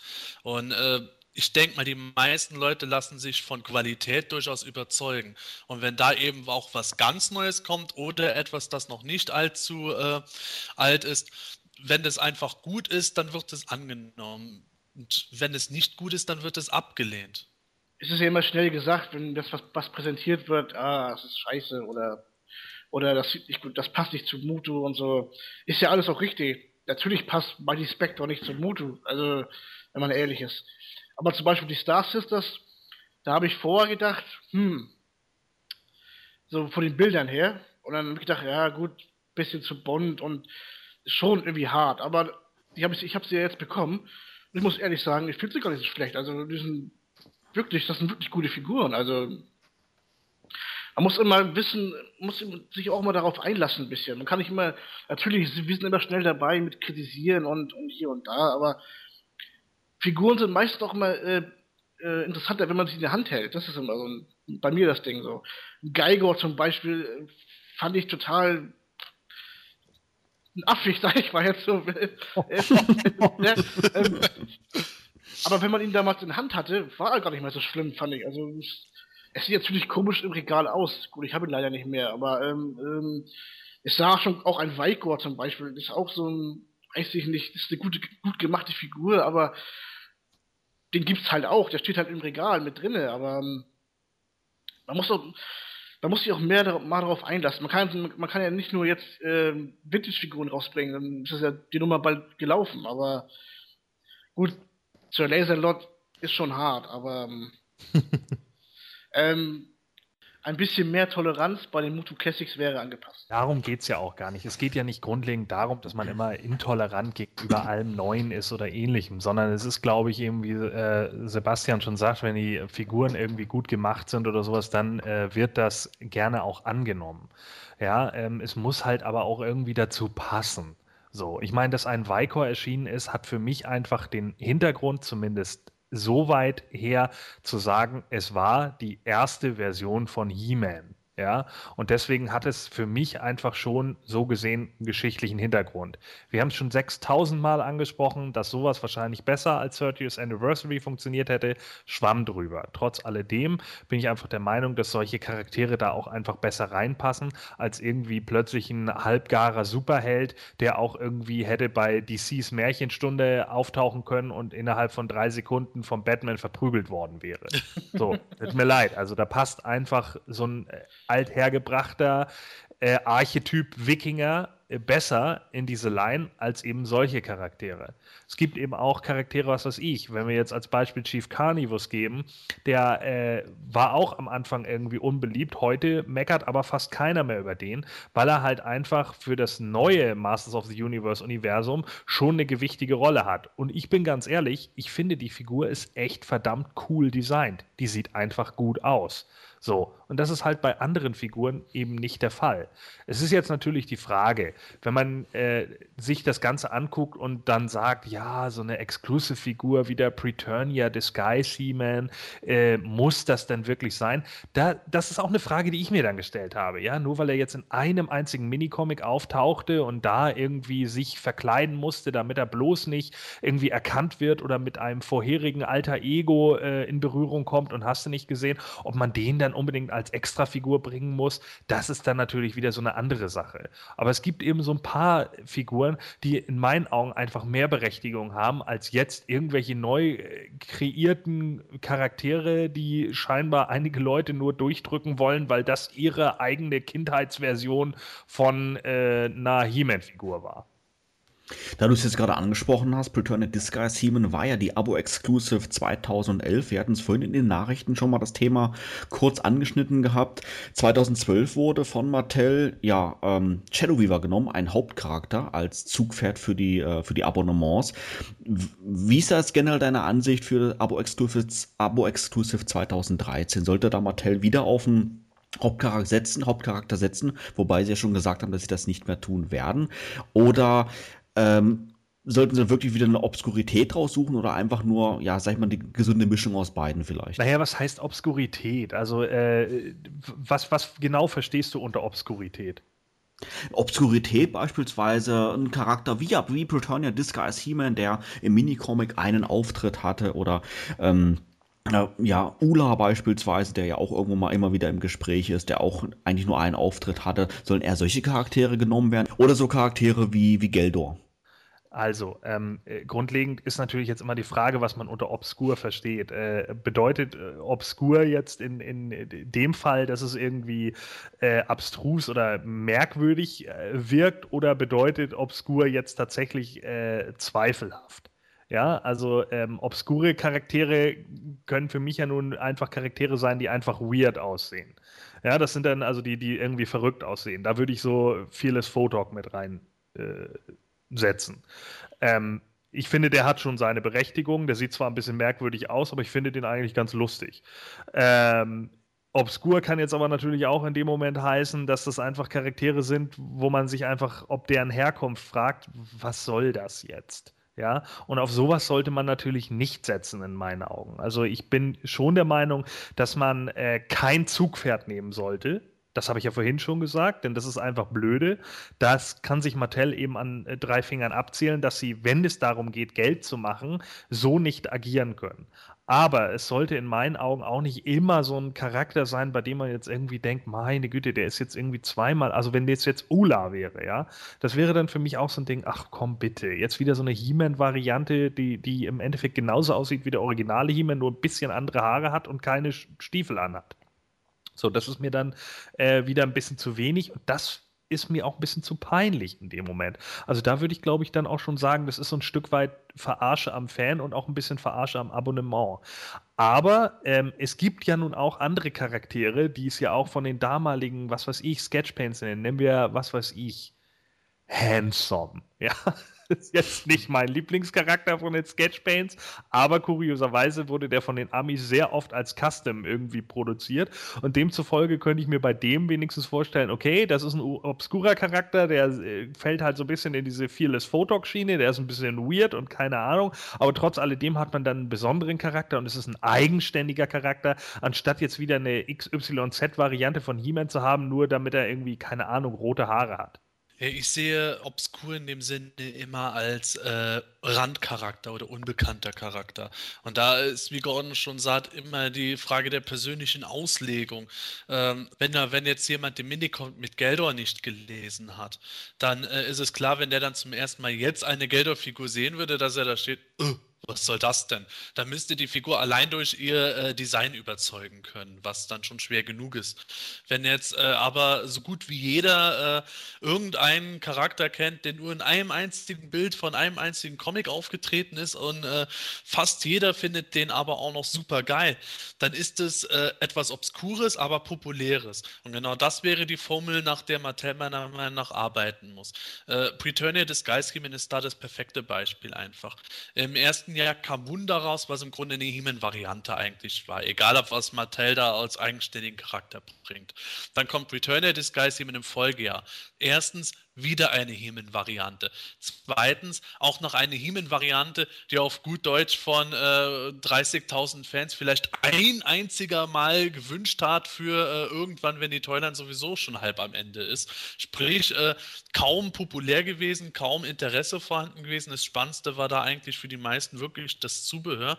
Und äh, da ist eben das Problem. Da kann ich absolut verstehen, wenn die Leute sich dann, selbst wenn es ein Abo-Exclusive ist, drüber ärgern, hey, jetzt muss ich dafür auch noch Geld ausgeben oder soll dafür Geld ausgeben. Da muss es, da muss es einfach so laufen. Äh, ich persönlich sage, obskur gerne ja, aber obskur und populär. Genau, und das sehe ich nämlich ganz ähnlich, denn äh, bei Wunder oder Wonder Bread He-Man, da gibt es ja, wir müssen ja nun einfach immer klar sagen, es ist halt trotz alledem irgendwie eine Sammler-Toyline. Und die Leute, die damit angesprochen werden, sind halt auch die Leute, die sich ein Stück weit irgendwie damit beschäftigen. So, und äh, gerade Wonderbread He-Man ist ja bei den Internetfans, wie auch immer, die, diese Gerüchte, die sich ewig darum gerankt haben und so weiter und so fort, die äh, hat es nun mal einfach gegeben und das hat eine Popularität in, in, auch in der Internet-Crowd und das ist ja auch in Ordnung, wenn man die dann in dem Moment dann auch mal ein bisschen bedient. Die Leute, die halt im Internet sitzen und sich Jahrzehnte darüber ausgelassen haben, hat sie nun gegeben, hat sie nicht gegeben, äh, ist das ursprünglich Conan gewesen, war es doch nicht, wird das jetzt nur dementiert, damit Mattel sich nicht die Blöße geben muss oder weiß es wirklich kein Angestellter mehr, sind alle Angestellten von damals vielleicht schon tot? Ja, so genau diese Diskussionen, die alle darüber gelaufen sind, sind ja schon so witzig überhaupt als Hintergrund, um zu rechtfertigen, dass Wunder oder Wonder Bread He-Man eben äh, äh auf, aufs Tableau kam. Und dann auch noch die geniale Idee dazu zu haben, und das muss ich ganz ehrlich sagen, das war großartig, dass man ihm ein gebackenes Brot dabei legt. Ja? Also das ist ein Gimmick, das ist einfach gut. Das ist witzig und genau sowas kann man dann auch machen. Und dagegen stinkt ein Preturnia Disguise He-Man einfach ab. Der ist nämlich einfach nur, wie gesagt, ein Hyopai aus irgendeinem Comic. Bei Geldor wäre es jetzt ja wiederum so, man sieht ja auch in den Umfragen, dass er einfach eine Popularität hat. Und wenn er in, in diversen Umfragen dann auch noch als die populärste Figur gewählt wird, dann gibt es auch einen Grund, dass er irgendwie mit dabei ist. Wenn die jetzt 2013 sagen würden, hey, Geldor ist die Exclusive-Figur fürs Abo, super, wäre super. Dann müsste ich sogar sagen, ich kaufe mir das Abo wegen Geldor. Eine Abo-Exclusive-Figur sollte schon was Besonderes sein. Also Shadow Beaver ist natürlich was Besonderes, gar keine Frage. Immer schon gewünscht und hier und da. Leider hat Mattel das falsch gemacht, weil Shadow Beaver wäre, glaube ich, besser gelaufen als normale Figur, also als ähm, aus Mattels Sicht jetzt, aus geschäftlicher Sicht. Wäre das natürlich besser gelaufen, wenn es jetzt eine Figur gewesen wäre für Juli oder Juni meinetwegen. Wie gesagt, was Besonderes. Irgendwie was, was man immer wollte oder man muss den Grad finden zwischen was man immer wollte oder was sowieso erscheinen würde. Das ist ja immer das Thema. Ja. Was würde dir denn äh, persönlich dabei äh, zu weit gehen in puncto Obskurität, äh, sprich Unbekanntheit oder relativ Unbekanntheit? Also Ola wäre schon hart, würde ich sagen. Also es wäre wieder eine He-Man-Variante, wie schon vorher erwähnt, und ähm, ja, nackt oder nur mit einem Speer in der Hand. Das ist ja, das ist ja nichts Besonderes, sag ich mal. Also ja, Geldor wäre schon nicht schlecht. Ähm, also in die Richtung meine ich jetzt, was ein bisschen bekannter vielleicht ist.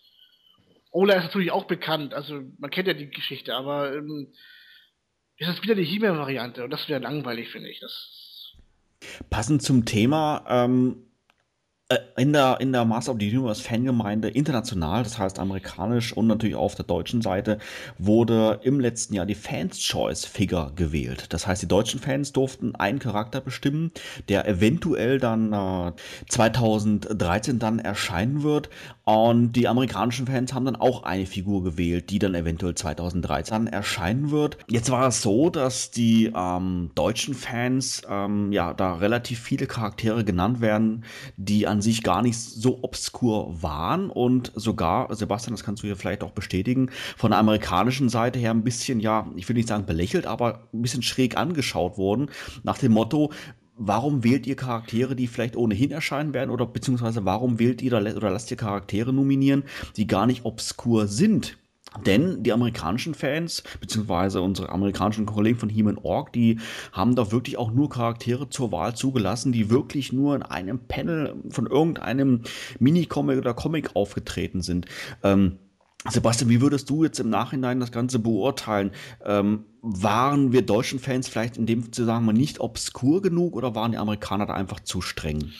Ah, das ist eben wieder die Frage der Perspektive es ist bei den Amerikanern einfach so gewesen, dass die sich wirklich mit Fleiß auch bemüht haben, äh, wirklich äh, obskur in dem Sinne kaum bekannt oder kaum aufgetreten aufzuzeigen, wobei äh, ich glaube, wir äh, deutschen Fans, die noch ein bisschen gezwungen haben, auch die etwas äh, bekannteren Obskuritäten reinzubringen, äh, weil einfach in Deutschland ein Charakter aus einem Zeichentrick, der nur einen einzigen Auftritt hatte, nicht so bekannt und populär ist wie jetzt äh, in den USA, wo der Cartoon einfach eine viel größere Rolle eingenommen hat. Das kann man irgendwo so abschätzen, ähm, bevor diese ganze Custom-Welle damit begann vor einigen Jahren, war halt Anti-He-Man international so gut wie absolut unbekannt in Deutschland, wenn du irgendeinen He-Man-Fan fragst, hey, hier Anti-He-Man, erinnerst du dich? Ja, klar, Hörspiel, was weiß ich überhaupt. Die würden sofort für den abstimmen. In den USA keiner. Genauso ist es halt so, in den USA haben die, haben die Leute halt eben für äh, Delora abgestimmt oder auch für Hawk, Stratos seine Schwester, äh, während äh, der Charakter hier in Deutschland eigentlich gar nicht so stark bei den Leuten auf dem Schirm war. Das ist einfach auch eine Frage, äh, wie du aufgewachsen bist. Wenn du jetzt in einem Land äh, aufgewachsen bist, wo von Motu du eigentlich nur die Minicomics gekannt hast, dann ist es klar, dass du eher äh, auf einen wie Geldor stehen wirst. Wenn du äh, hauptsächlich mit dem Cartoon aufgewachsen bist, dann ist es klar, dass jemand wie Batros äh, für dich nicht obskur ist, sondern ja klar, den kenne ich doch. Aber jetzt gerade mal so äh, Charaktere wie Geldor, der beispielsweise in Deutschland auf Platz 1 gewählt wurde, wurde ja sicherlich auch auf ähm, der amerikanischen Seite ja auch genannt, aber letztendlich nicht als zu obskur eingestuft. Ja, also das ist bei den Amerikanern halt eben auch so gewesen, dass wir jetzt Geldor in dem Voting hatten. Das war schon bei den Amerikanern in der Diskussion, ob der jetzt überhaupt obskur genug ist, weil die den eben als durchaus einen der prominentesten Minicomic-Charaktere erachtet haben. Und letzten Endes haben sie den im Voting auch gehabt und er hat ja auch einen guten Platz gemacht. Ich glaube, ja, Platz, äh, ja, ja, genau. Und äh, daran, daran sieht man halt eben auch, dass äh, selbst bei so einem Voting die Leute schon durchaus äh, eher nach der Popularität gucken, als danach, wie äh, groß die Wahrscheinlichkeit ist, dass die Figur äh, überhaupt erscheinen wird. Da sagen die Leute dann einfach äh, obskur hin oder her, aber ich möchte auch eine Obskurität, die mir selber gefällt. Und dann ist es klar, dass man dann wieder in diesen Bereich kommt, populäre Obskurität gleich gar nicht so obskur mehr, sondern durchaus prominent. Ja, genau, und das ist ja auch immer der Punkt. Es wird natürlich immer die Leute geben, die dann sagen, ja, ein Geldor, der wird ja sowieso produziert irgendwann, wenn sie jetzt schon Sachen wie Vicor rausbringen, dann muss ja so ein Charakter auch auftauchen. Aber das ist ja Quatsch. Ne? Also ich meine, mit sowas kann man in dem Moment einfach nicht argumentieren.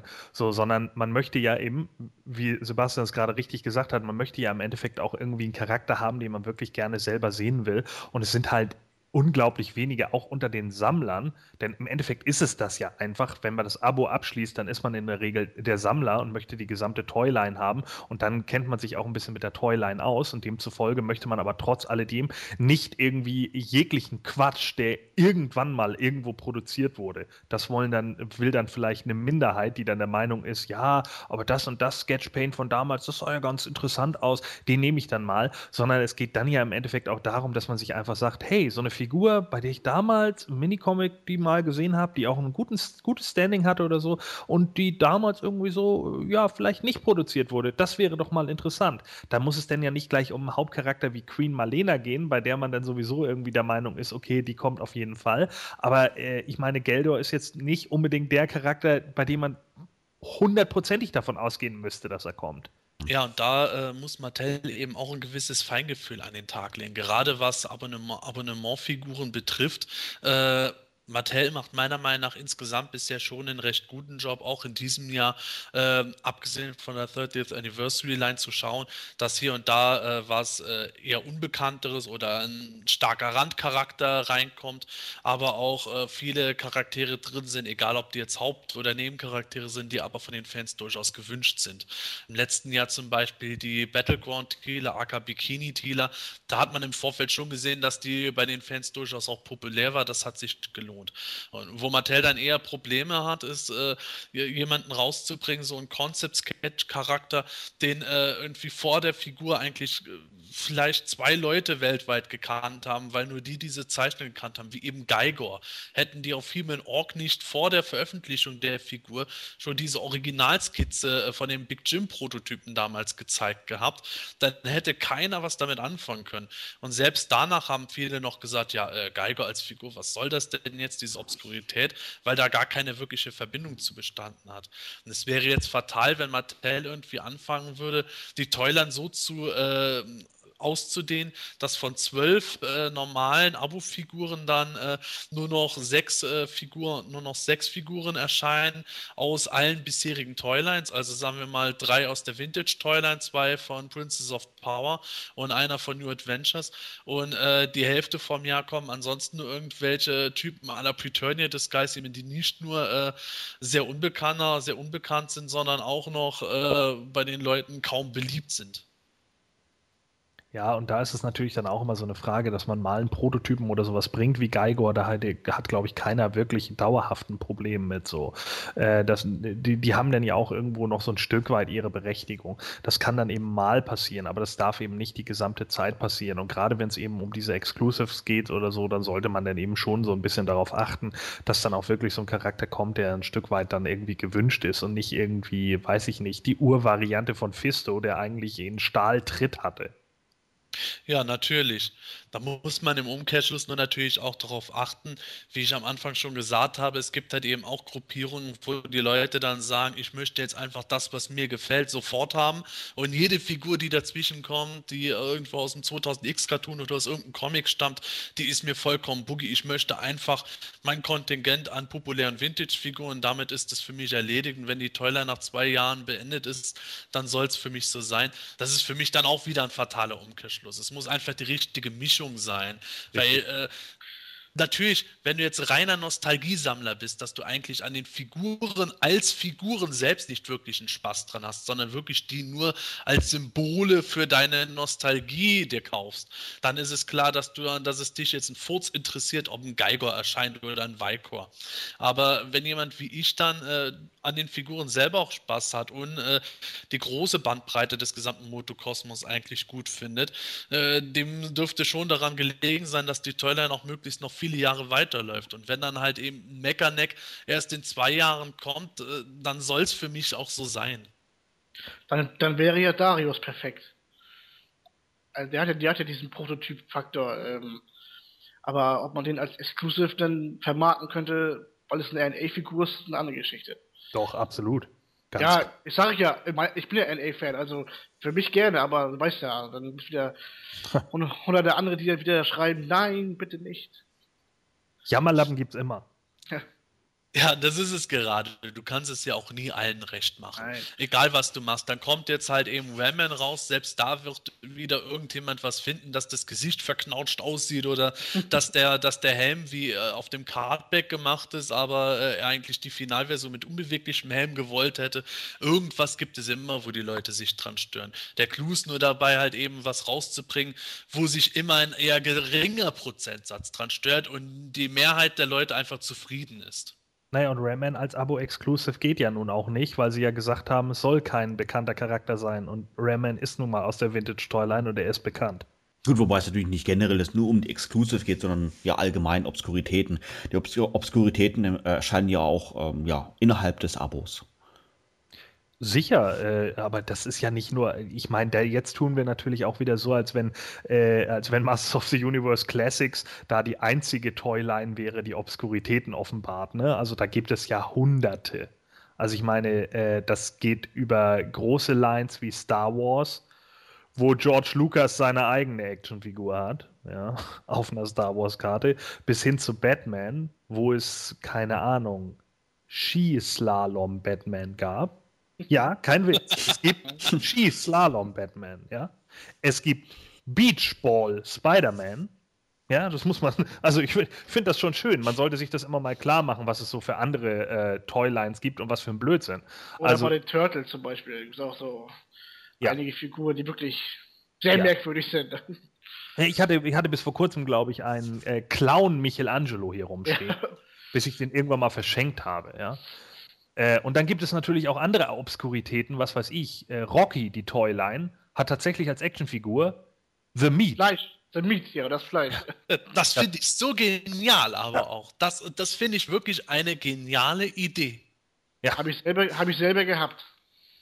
Ist ja irgendwo vergleichbar wie beim Wunder mit dem Brot irgendwie, oder? Ja, aber nur bei Wunder und dem Brot ist es halt so, dass dem das Brot beiliegt, aber The Meat wird als eigenständige Actionfigur verkauft. Und nicht als Beiwerk zu Rocky, sondern nein, du hast dann eine, eine Kuhhälfte in der Verpackung. Das ist eben so ein Fall, wo Jack Pacific eigentlich äh, sehr, sehr gut äh, den Fühler bei der Toyline hatte, was bei den Leuten überhaupt Spaß machen kann. Gut, die haben natürlich in ihrem Assortment The Beat jetzt auch nicht äh, im Sechser-Case äh, fünfmal drin gehabt, sondern das war dann einmal drin enthalten, weil die gewusst haben, klar, das Ding ist einfach, ist einfach absolut obskur und total abgedreht und das verpacken die dann gering. Aber da war dann plötzlich die Nachfrage enorm, weil die Leute das einfach, die fanden es so panne, also, dass sie es wieder absolut genial fanden, haben sich darum geprügelt, das Teils zu kriegen. Heute gibt es jetzt das zwar auch wieder billig, aber eine Zeit lang war das wirklich so, dass das dann sozusagen die, äh, die in Anführungszeichen meistgesuchte Figur bei manchen war. Oder Rocky im Rollstuhl. Ja, genau. Geil, geile Sache. Muss man haben. Ja, ja, das, das ist eben dieses Thema. Äh, äh, auch zu erspüren, was, was ist jetzt eigentlich absolut obskur, aber wird bei den Leuten gut ankommen. Richtig. Und genau das klappt halt nicht immer. Ne? Also ich meine, gerade wie gesagt, eben Star Wars hat dann ja auch irgendwie so jeden einzelnen Charakter irgendwann auf, äh, äh auf, äh, also auf, auf Karte gebracht, sozusagen, der wirklich auch immer nur so zwei, drei Sekunden irgendwie im Bild war. Ne? Also ich glaube zum Beispiel äh, Porkins oder so, ne? der, äh, der irgendwie nur im X-Wing sitzt ne? und dann wird ihm gesagt, dreh ab, ich schaff's schon. Zieh hoch, nein, ich schaff's auch so, ah, und explodiert. Wow. Das ist so seine Szene in Star Wars, im, in New Hope, ja. Und der hat seine eigene Actionfigur bekommen irgendwann bei Power of the Jedi, glaube ich. Ja, oder also. De oder das, zum Beispiel ist auch so eine. Ja, Denker. Ja, der ist ganz kurz, einmal ganz kurz zu sehen. Der ist noch nicht mal eine Sekunde wahrscheinlich. Und, ja. ja, oder noch schöner ist Pruneface, der überhaupt nicht äh, zu sehen ist im Film. Das ist auch super. Der wurde irgendwie modelliert, aber der ist im Film eigentlich nie direkt aufgetaucht. Und den gab es schon in der alten Vintage-Line, ja, weil er einfach fertig war. So, und das sind dann alles so Punkte, äh, da muss man dann halt auch ein bisschen realistisch gucken. Und na natürlich ist das dann so, da, da, es, es, es heißt jetzt nicht, nur weil die das machen, ist es automatisch für Moto C natürlich top. Das bleibt dann natürlich trotzdem Blödsinn. Ich will trotz alledem nicht irgendwie, keine Ahnung, wie gesagt, da irgendwelche Eingeborenen sehen, die Ula zuwinken, ja, während er loszieht, um den ganz von Grayskull zu sehen. Da möchte ich dann nicht irgendwie Waving Barbarian haben, ja. aber mit, aber mit, ähm, mit Lagerfeuer. Ja, mit, ja, mit echtem Lagerfeuer, bitte. Natürlich, ne? natürlich, natürlich das auch leuchten kann. Also sowas möchte ich natürlich auch nicht. Aber trotz alledem sollte man eben auch mal ein bisschen realistisch sein und immer mal wieder gucken, was es alles so gegeben hat. Ne? Und äh, da gibt es genügend Toylines, die noch viel blöderen Quatsch rausgebracht haben. Wenn ich überlege, dass es einen Space Domination Undertaker gibt in der Jack Pacific Line, ja, der Undertaker aus dem Wrestling, der ins Weltall fliegt, um das Weltall zu dominieren. Ja, wer erinnert sich nicht? Das kenne ich, kenn ich, auch mit Steve Austin, auch so, ein, auch so eine Space-Figur, glaube ich. Oder Taucher, als Taucher oder irgendwie sowas. Oder, oder Diesel als Cyborg. Ja, spitz. Und, und das, das sind halt eben auch so Beispiele, wo man dran sieht, ähm, gerade Toylines oder äh, Brands, die halt eben sehr populär sind im Allgemeinen, wirklich große Umsatzzahlen haben. Star Wars ist da eben das Paradebeispiel. Da kann man solche Sachen auch bringen. Wenn da irgendwas äh, erscheint, wo du halt eben sagst, ein vergleichsweise geringerer, geringer Prozentsatz wird sich überhaupt dafür interessieren, das kann man machen, weil man einfach weiß, generell hat man so einen Schweineabsatz, wenn der eine nicht so gut geht, das äh, kann man abdecken, vor allem wenn man die Case Assortments gut aufbaut aufgereiht hat. Bei Moto Classics fehlt das einfach alles. Da muss man viel vorsichtiger sein. Da kann es halt eben passieren, wenn man da zu großzügig äh, ist mit irgendwelchen unbekannten Viechern, äh, dass das halt schnell nach hinten losgeht. Und das ja. kann man wirklich nur machen, wenn es wirklich was ganz Populäres, was ganz Großes ist, vor allem auch diese ganzen abgetretenen Sachen wie bei den Wrestling-Figuren oder, äh, oder ne Neon-Rüstung, Batman hier, ich bin Karamellfarben, damit erkennt mich in dunkler Nacht mm. niemand. Sowas, sowas kann man wirklich nur auch bringen, wenn da irgendwelche äh, nicht wissenden Mütter oder Großmütter das mal im Laden für ihren vierjährigen Sohn kaufen. Ich ja. weiß noch, die von, von Batman, die, die, die Kennerline zur Animated-Serie, was da alles für Batman-Varianten aufgetaucht sind. Das war ja Wahnsinn. Also unfassbar. Aber es lief. Es lief. Also, ja. Hoverjet Batman. Ja, nee, es ist, es ist natürlich genau so, ein, so eine Sache. Also äh, ich denke aber auch, gerade auch bei den großen Serien, killt das trotz alledem vieles. Ne? Also ich meine, ich denke auch, Turtles hat sich irgendwann damit tierisch in die Nesseln gesetzt. Ne? Also nachdem dann die Star Trek Turtles rausgekommen sind oder auch die Troll Turtles, ja, die hatten dann alle Trollhaare, ne? spitzmäßig so, ne? weil man musste ja jeden Trend, den es in den 90ern gab, irgendwie mitmachen. Hat man sich dann irgendwann gedacht, ja gut, also irgendwie Star Trek Next Generation und äh, Voyager und hier Deep Space Nine sind gerade angesagt, dann bringen wir die Turtles doch jetzt mal da und dann kam irgendwie ein Oldschool-Horrorfilm, ja, dann machen wir jetzt mal Universal Monster Turtles. Und dann waren halt die Trolle mal kurzzeitig äh, wieder hoch und dann gab es halt die Turtles mit Trollhaaren. Und da hast du nicht gesehen. Ja, wahrscheinlich, wenn die dann 2001 immer noch fabriziert worden wäre, da war dann gerade Herr der Ringe angesagt und dann hätte es wahrscheinlich Hobbit Turtles gegeben oder so. Und das sind natürlich dann so Sachen, äh, die funktionieren irgendwann nicht mehr, ne? weil äh, dann hat sich irgendwann abgenutzt. Und das geht eben auch bei großen Lines so. Und gerade deshalb sollte man bei Master of the Universe Classics da eben doch ein bisschen vorsichtig sein. Ja, das ist dann auch so eine Geschichte, gerade bei diesen Turtles-Sachen, die dann abgedreht waren, wo man dann auch den Kontakt zum Kunden verloren hat. Man kann ja was Abgedrehtes machen, es muss nur einfach beim Kunden ankommen. Und man hat dann gesehen, äh, die Turtles sind Superheldenrüst und es hat vielleicht jetzt irgendeinem dreijährigen Jungen gefallen. Aber, äh, aber fünf seiner Klassenkameraden fanden das halt doch nicht so toll, weil sie einfach die Original-Turtles weiter aus dem Zeichentrick vielleicht haben wollten. Oder allgemein ist es dann nicht mehr so gut gelaufen, weil es einfach schon schon so Schweine viel Zeug haben und man schon alles durchgemacht hat. Da muss man halt eben auch aufpassen, dass man, dass man nicht wirklich irgendwo dass, das tote Pferd auch noch bis in die nächste Stadt reinreitet. Ähm, ihr hattet jetzt Star Wars hier und da mal erwähnt gehabt. Ähm, Gordon, würdest du jetzt sagen, dass diese Obskuritäten bei Star Wars erst dann erschienen sind, als die ganzen Hauptcharaktere letztendlich draußen waren, oder war es auch eine Mischung wie bei Moto Classics? Äh, du meinst jetzt damals oder heute? Sowohl als auch. Naja, also ich meine, damals natürlich klar. Die erste Line, die ja bei, bei Star Wars da 77, 78 aufgelegt wurde, das waren ja im Endeffekt nur die Hauptcharaktere und ein, zwei Außenseiter. Äh, ich glaube, in, in der Originalen war das dann der Java, der noch als Außenseiter mit dabei war und mhm. wenn alles täuscht, Snaggletooth glaube ich. Und äh, das war es dann auch erstmal so. Und Snaggletooth, glaube ich, auch nur in dem ursprünglichen Cantina-Playset der heute äh, in Blau ist und später in Rot war oder so und deswegen auch viel teurer ist als der alte. Äh, da mag ich mich jetzt gerade irren, aber das, der, da war es natürlich auch so, die, die, die weiteren Charaktere, die kamen ja erst, nachdem der Star Wars-Hype überhaupt so groß geworden ist.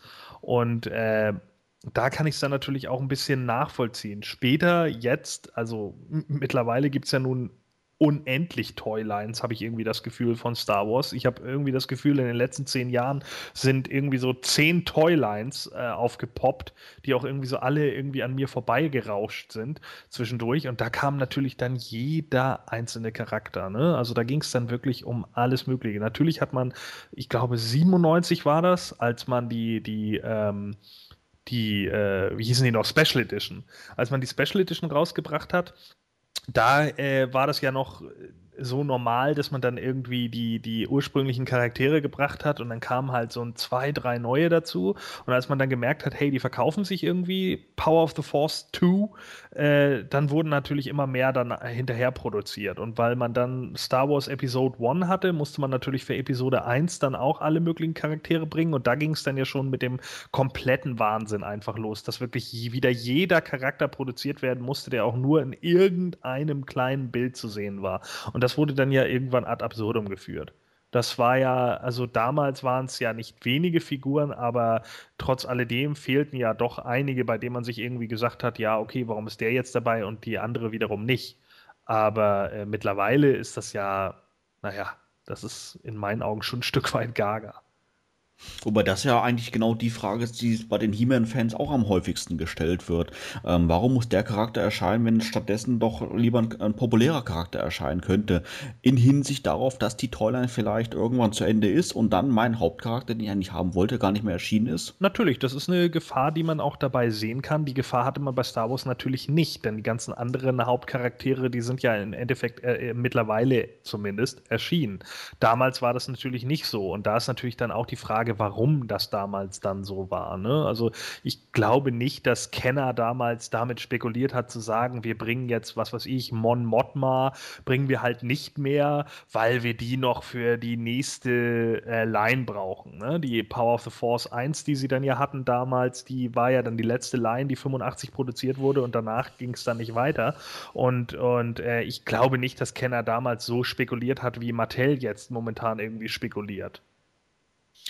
Beides auch eine Geschichte ist, das grundlegend äh, eigentlich in jeder Toyline. Wenn man sieht, das äh, geht über äh, die üblichen zwei geplanten Assortments hinaus, dann anfängt äh, zu schauen, okay, wie können wir das Ganze strecken, dass wir auch Assortment Nummer 4, 5, 6, 7, 8 verkaufen können.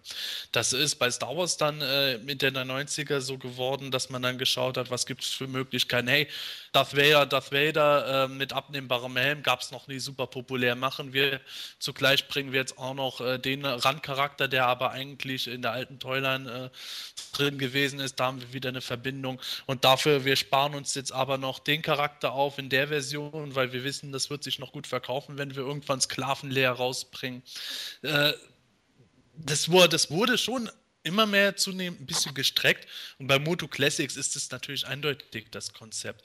Und meiner Meinung nach müssen sich einfach die Fans davon verabschieden, irgendwann in dem Sinne komplett zu sein, dass sie alle Charaktere aus der Vintage Toyline haben oder alle Charaktere von, äh, von Princess of Power Cartoon, die äh, in Secret of the Sword aufgetreten sind oder solche Geschichten.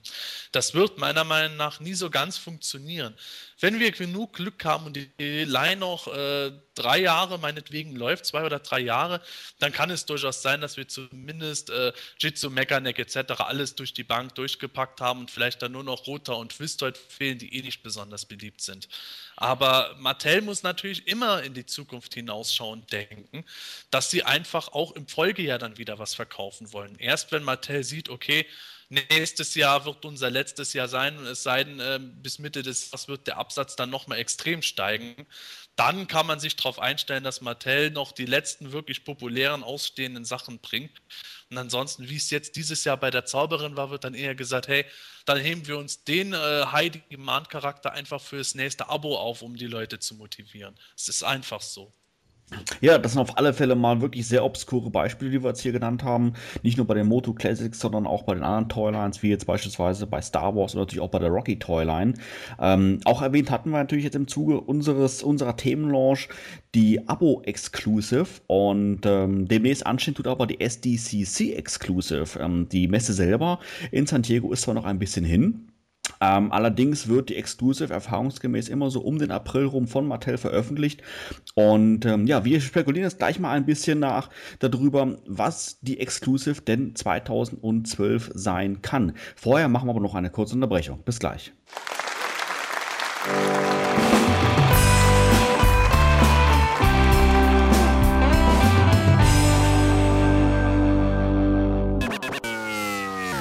Malen, Schreiben, Spielzeug basteln. Das aktuelle Fanprojekt. In dieser Ausgabe möchten wir euch gerne eine Leinwandzeichnung von Planetonia.de Mitglied Tin vorstellen, die er voll und ganz dem Beherrscher der Meere gewidmet hat, Merman. Der Kopf des Charakters ist hier im Mittelpunkt und überzeugt mit tollen Farben und vielen Details. Dass vom Rest des Körpers nicht zu sehen ist, tut der Zeichnung keinerlei Abbruch, ganz im Gegenteil. Merman steht einem mit seinen grünlichen Fischaugen förmlich an und zieht einem in seinen Bann. Dabei lässt der Gesichtsausdruck keinen Zweifel aufkommen, dass er Skeletor in Boshaftigkeit absolut ebenbürtig ist. Die Zeichnung findest du im Bereich Fanarts auf der Visitenkarte von Planetonia-Mitglied Tin. Einen entsprechenden Link findest du in der News oder in der Videobeschreibung. Viel Spaß!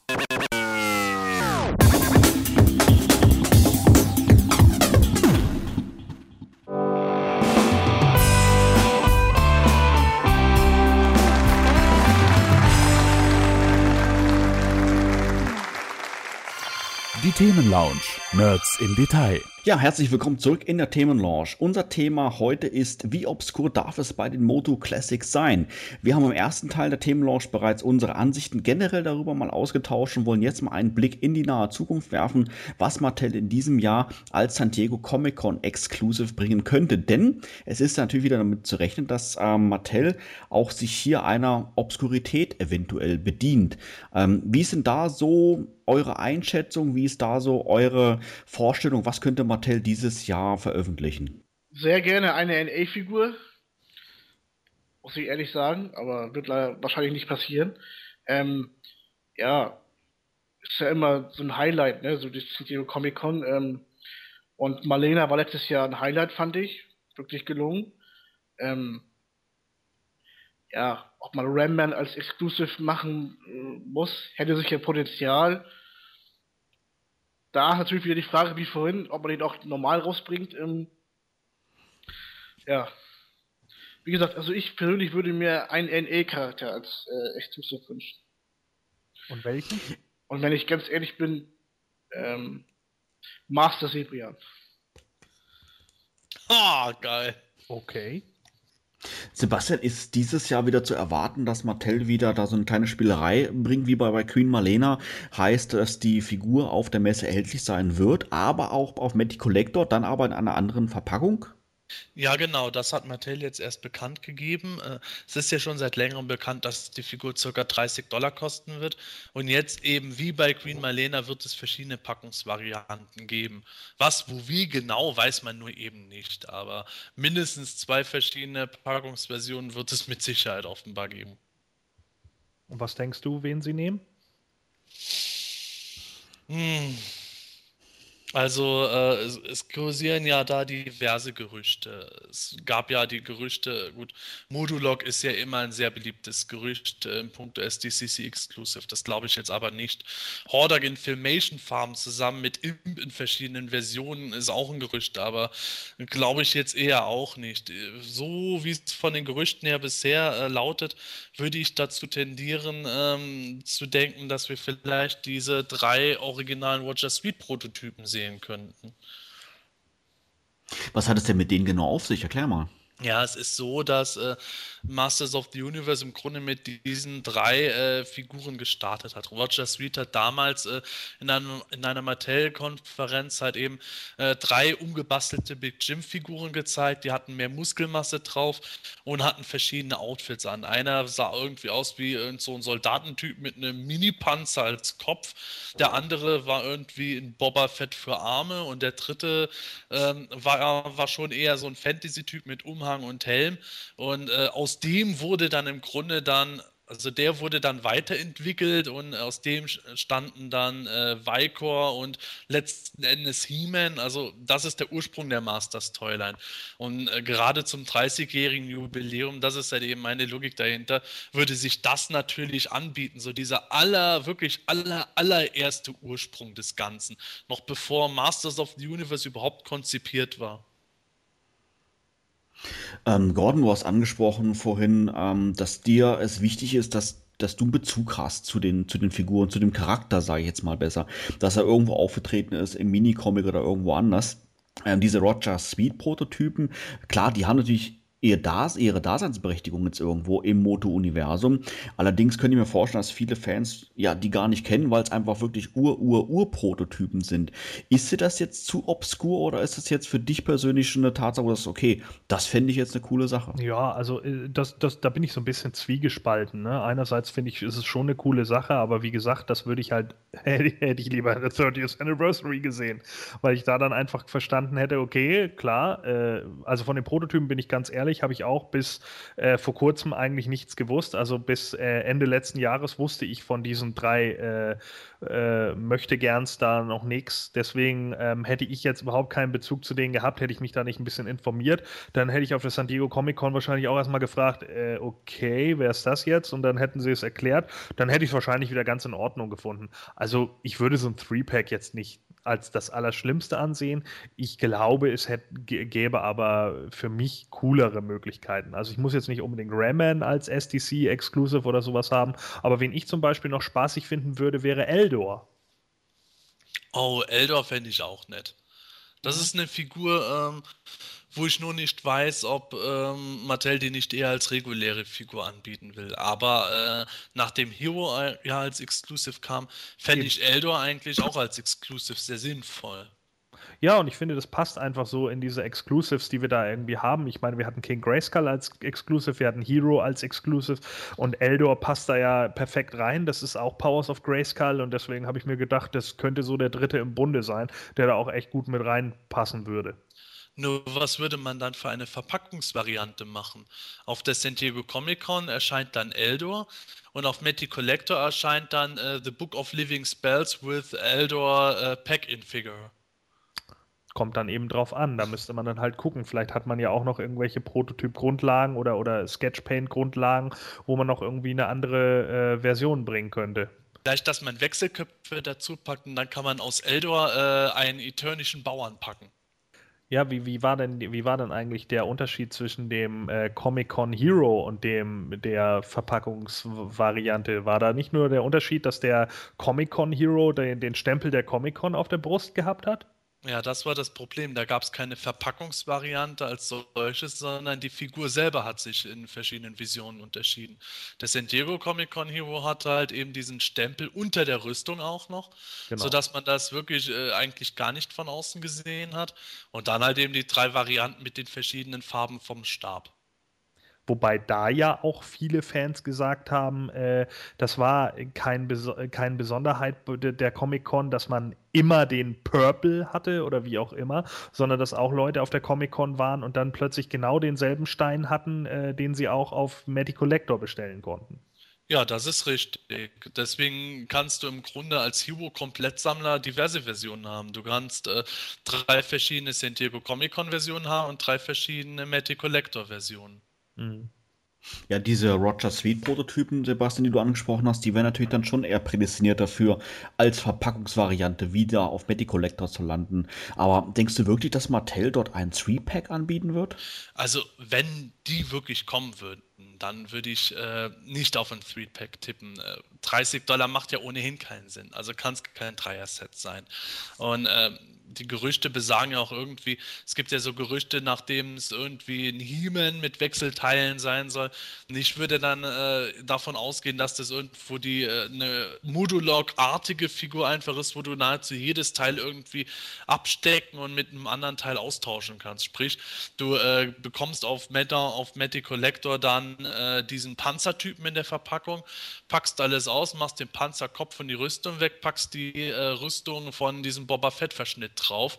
Das gleiche mit den Armen und Stiefeln oder sowas. Das heißt, dass die Figur eigentlich äh, ziemlich dick mit Zubehör und Ersatzteilen bestückt sein müsste.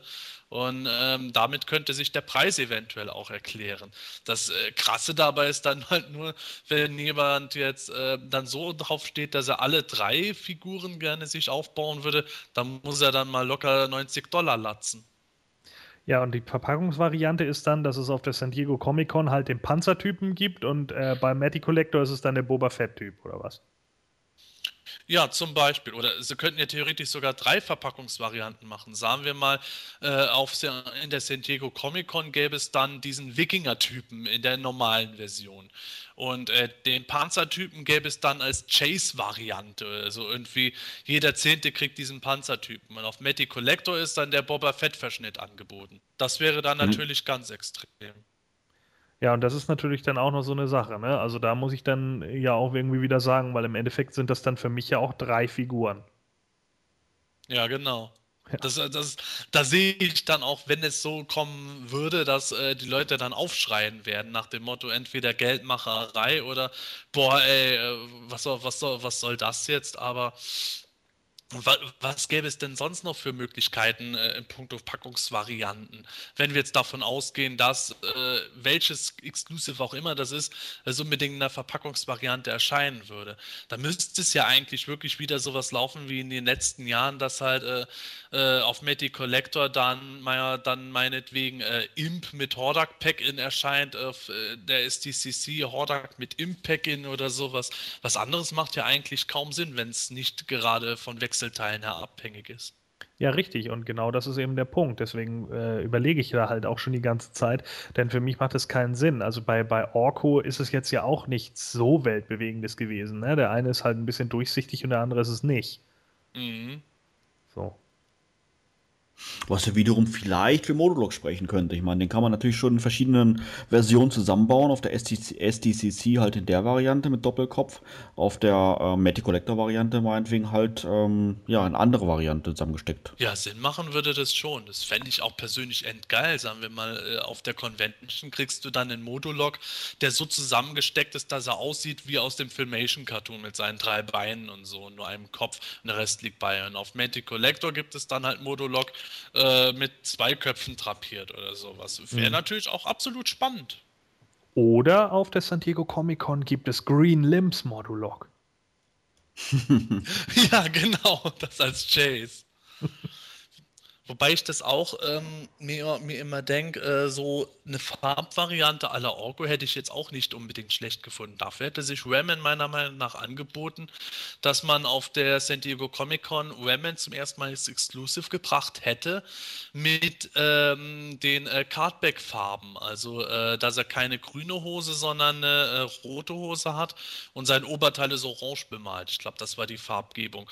Und der Ramen in normalen Farben erscheint dann später auf Medical Collector, wodurch dann halt äh, äh, Sammler natürlich auch wieder auf die Centego-Version abfahren und Mattel kann vielleicht sogar noch mehr produzieren bietet dann äh, äh in Anführungszeichen Restposten äh, zeitgleich an mit der regulären Metti-Version. Solche Sachen wären auch vielleicht nicht schlecht, aber so wie ich es verstanden habe, geht es diesmal wirklich nur um die Verpackung. Ist es denn auch so, dass, äh, also dass Mattel das auf jeden Fall so machen will, dass es wieder eine Verpackungsvariante gibt? Also so habe ich es eben verstanden, dass, ähm, dass auf, äh, dass auf Matty Collector die Figur dann einfach in der anders verpackt erscheint, aber der Inhalt ist absolut gleich. Ja, dann sehe ich es schon kommen. So äh, als Comic-Con Exclusive kommt Red Law und auf Matty Collector The General.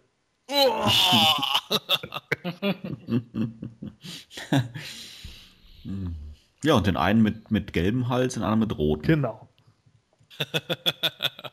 Ja, auf alle Fälle mal alles so ganz interessante Theorien. Ähm, ja, ich würde sagen, dann sagt doch jeder mal so abschließend mal zu dem Thema seinen finalen Tipp. Was glaubt er, was erscheint dieses Jahr auf der San Diego Comic Con? Fang, fang mal an. Also ich wünsche mir Master Sebrian aber ich fürchte, es wird Redman.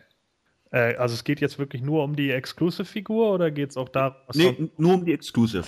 Nur um die Exclusive. Ja, dann lehne ich mich einfach mal weit aus dem Fenster und sage dann ganz einfach Eldor. Ich glaube, ich bleibe bei den Roger Street-Figuren. Würde mir persönlich aber äh, was anderes wünschen. Filmation Hordak mit Imp fände ich cool. Also ich muss sagen, so mein Favorit wäre Modulok, einfach weil es ein cooler Charakter ist und irgendwie schon längst hätte erscheinen sollen. Aber wirklich glauben tue ich nicht daran. Ähm, ich muss sagen, ich, mir fällt es dann auch ein bisschen schwer, mich jetzt auf einen anderen Charakter festzulegen. Ola, ach ja, ich weiß nicht. Also auf der Zeitung sieht er zwar ganz cool aus, aber als Figur möchte ich nicht unbedingt haben. Ich würde einfach mal sagen, ich vertraue da mal auf ähm, Sebastian seine Intuition und tippe dann auch mal auf die Rogers Suite Prototypen. Ja, das war das Thema. Wie obskur darf es bei den Moto Classics sein, inklusive eines Ausblicks, was wir glauben, was ähm, das diesjährige San Diego Comic Con Exclusive 2012 sein wird. Wir machen eine kurze Unterbrechung und sind gleich wieder da.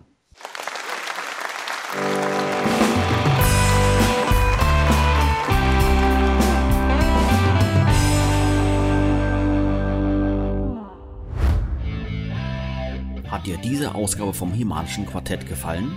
dann unterstütze jetzt unseren Podcast mit deiner Bewertung und deinem Kommentar.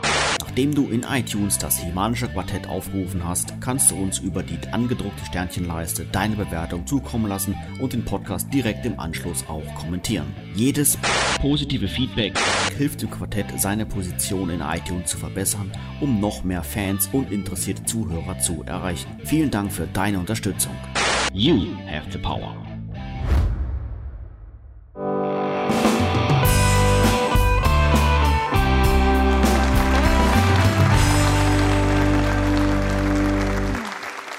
Wir wären damit leider schon wieder am Ende der heutigen Folge angelangt, aber keine Sorge, wir melden uns bereits in rund zwei Wochen mit der Ausgabe 28 wieder zurück. Wenn du sicher gehen möchtest, keine Ausgabe zu verpassen, empfehlen wir dir, das Himanische Quartett in iTunes und auch in YouTube zu abonnieren. Bei uns heute zu Gast war Frank Schurat, aka Rocky Balboa. Vielen herzlichen Dank für deinen Besuch. Ja, danke und hat wieder sehr viel Spaß gemacht und freue mich auf ein nächstes Mal. Äh, bleibt PE treu und tschüss. Ja, in diesem Sinne, bei der Power of Grayskull, macht's gut, tschüss und bis dann. Tschüss, bis dann wünscht euch der Redneck Riley. Ja, tschüss, bis dann und ich gehe jetzt ein bisschen Meatboxen. Witzig fand ich jetzt gerade, mitten bei der Aufnahme blinkt mein iPad und dann steht da, steht da drauf, ich habe eine E-Mail bekommen, ähm, es gelang mir, die Orgasmusmedikamente zu besorgen. Okay. Alles klar. Okay, Lenkt ja, okay. lenkt ja überhaupt nicht ab, du echt. Okay, gut, Thema 2. Also, yeah. Alles klar. Du freust dich über Preiserhöhung? Das war jetzt aber sauknapp. Ich hatte gerade noch Chips gegessen.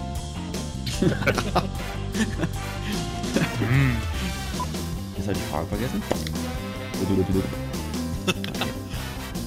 Gehen wir weiter.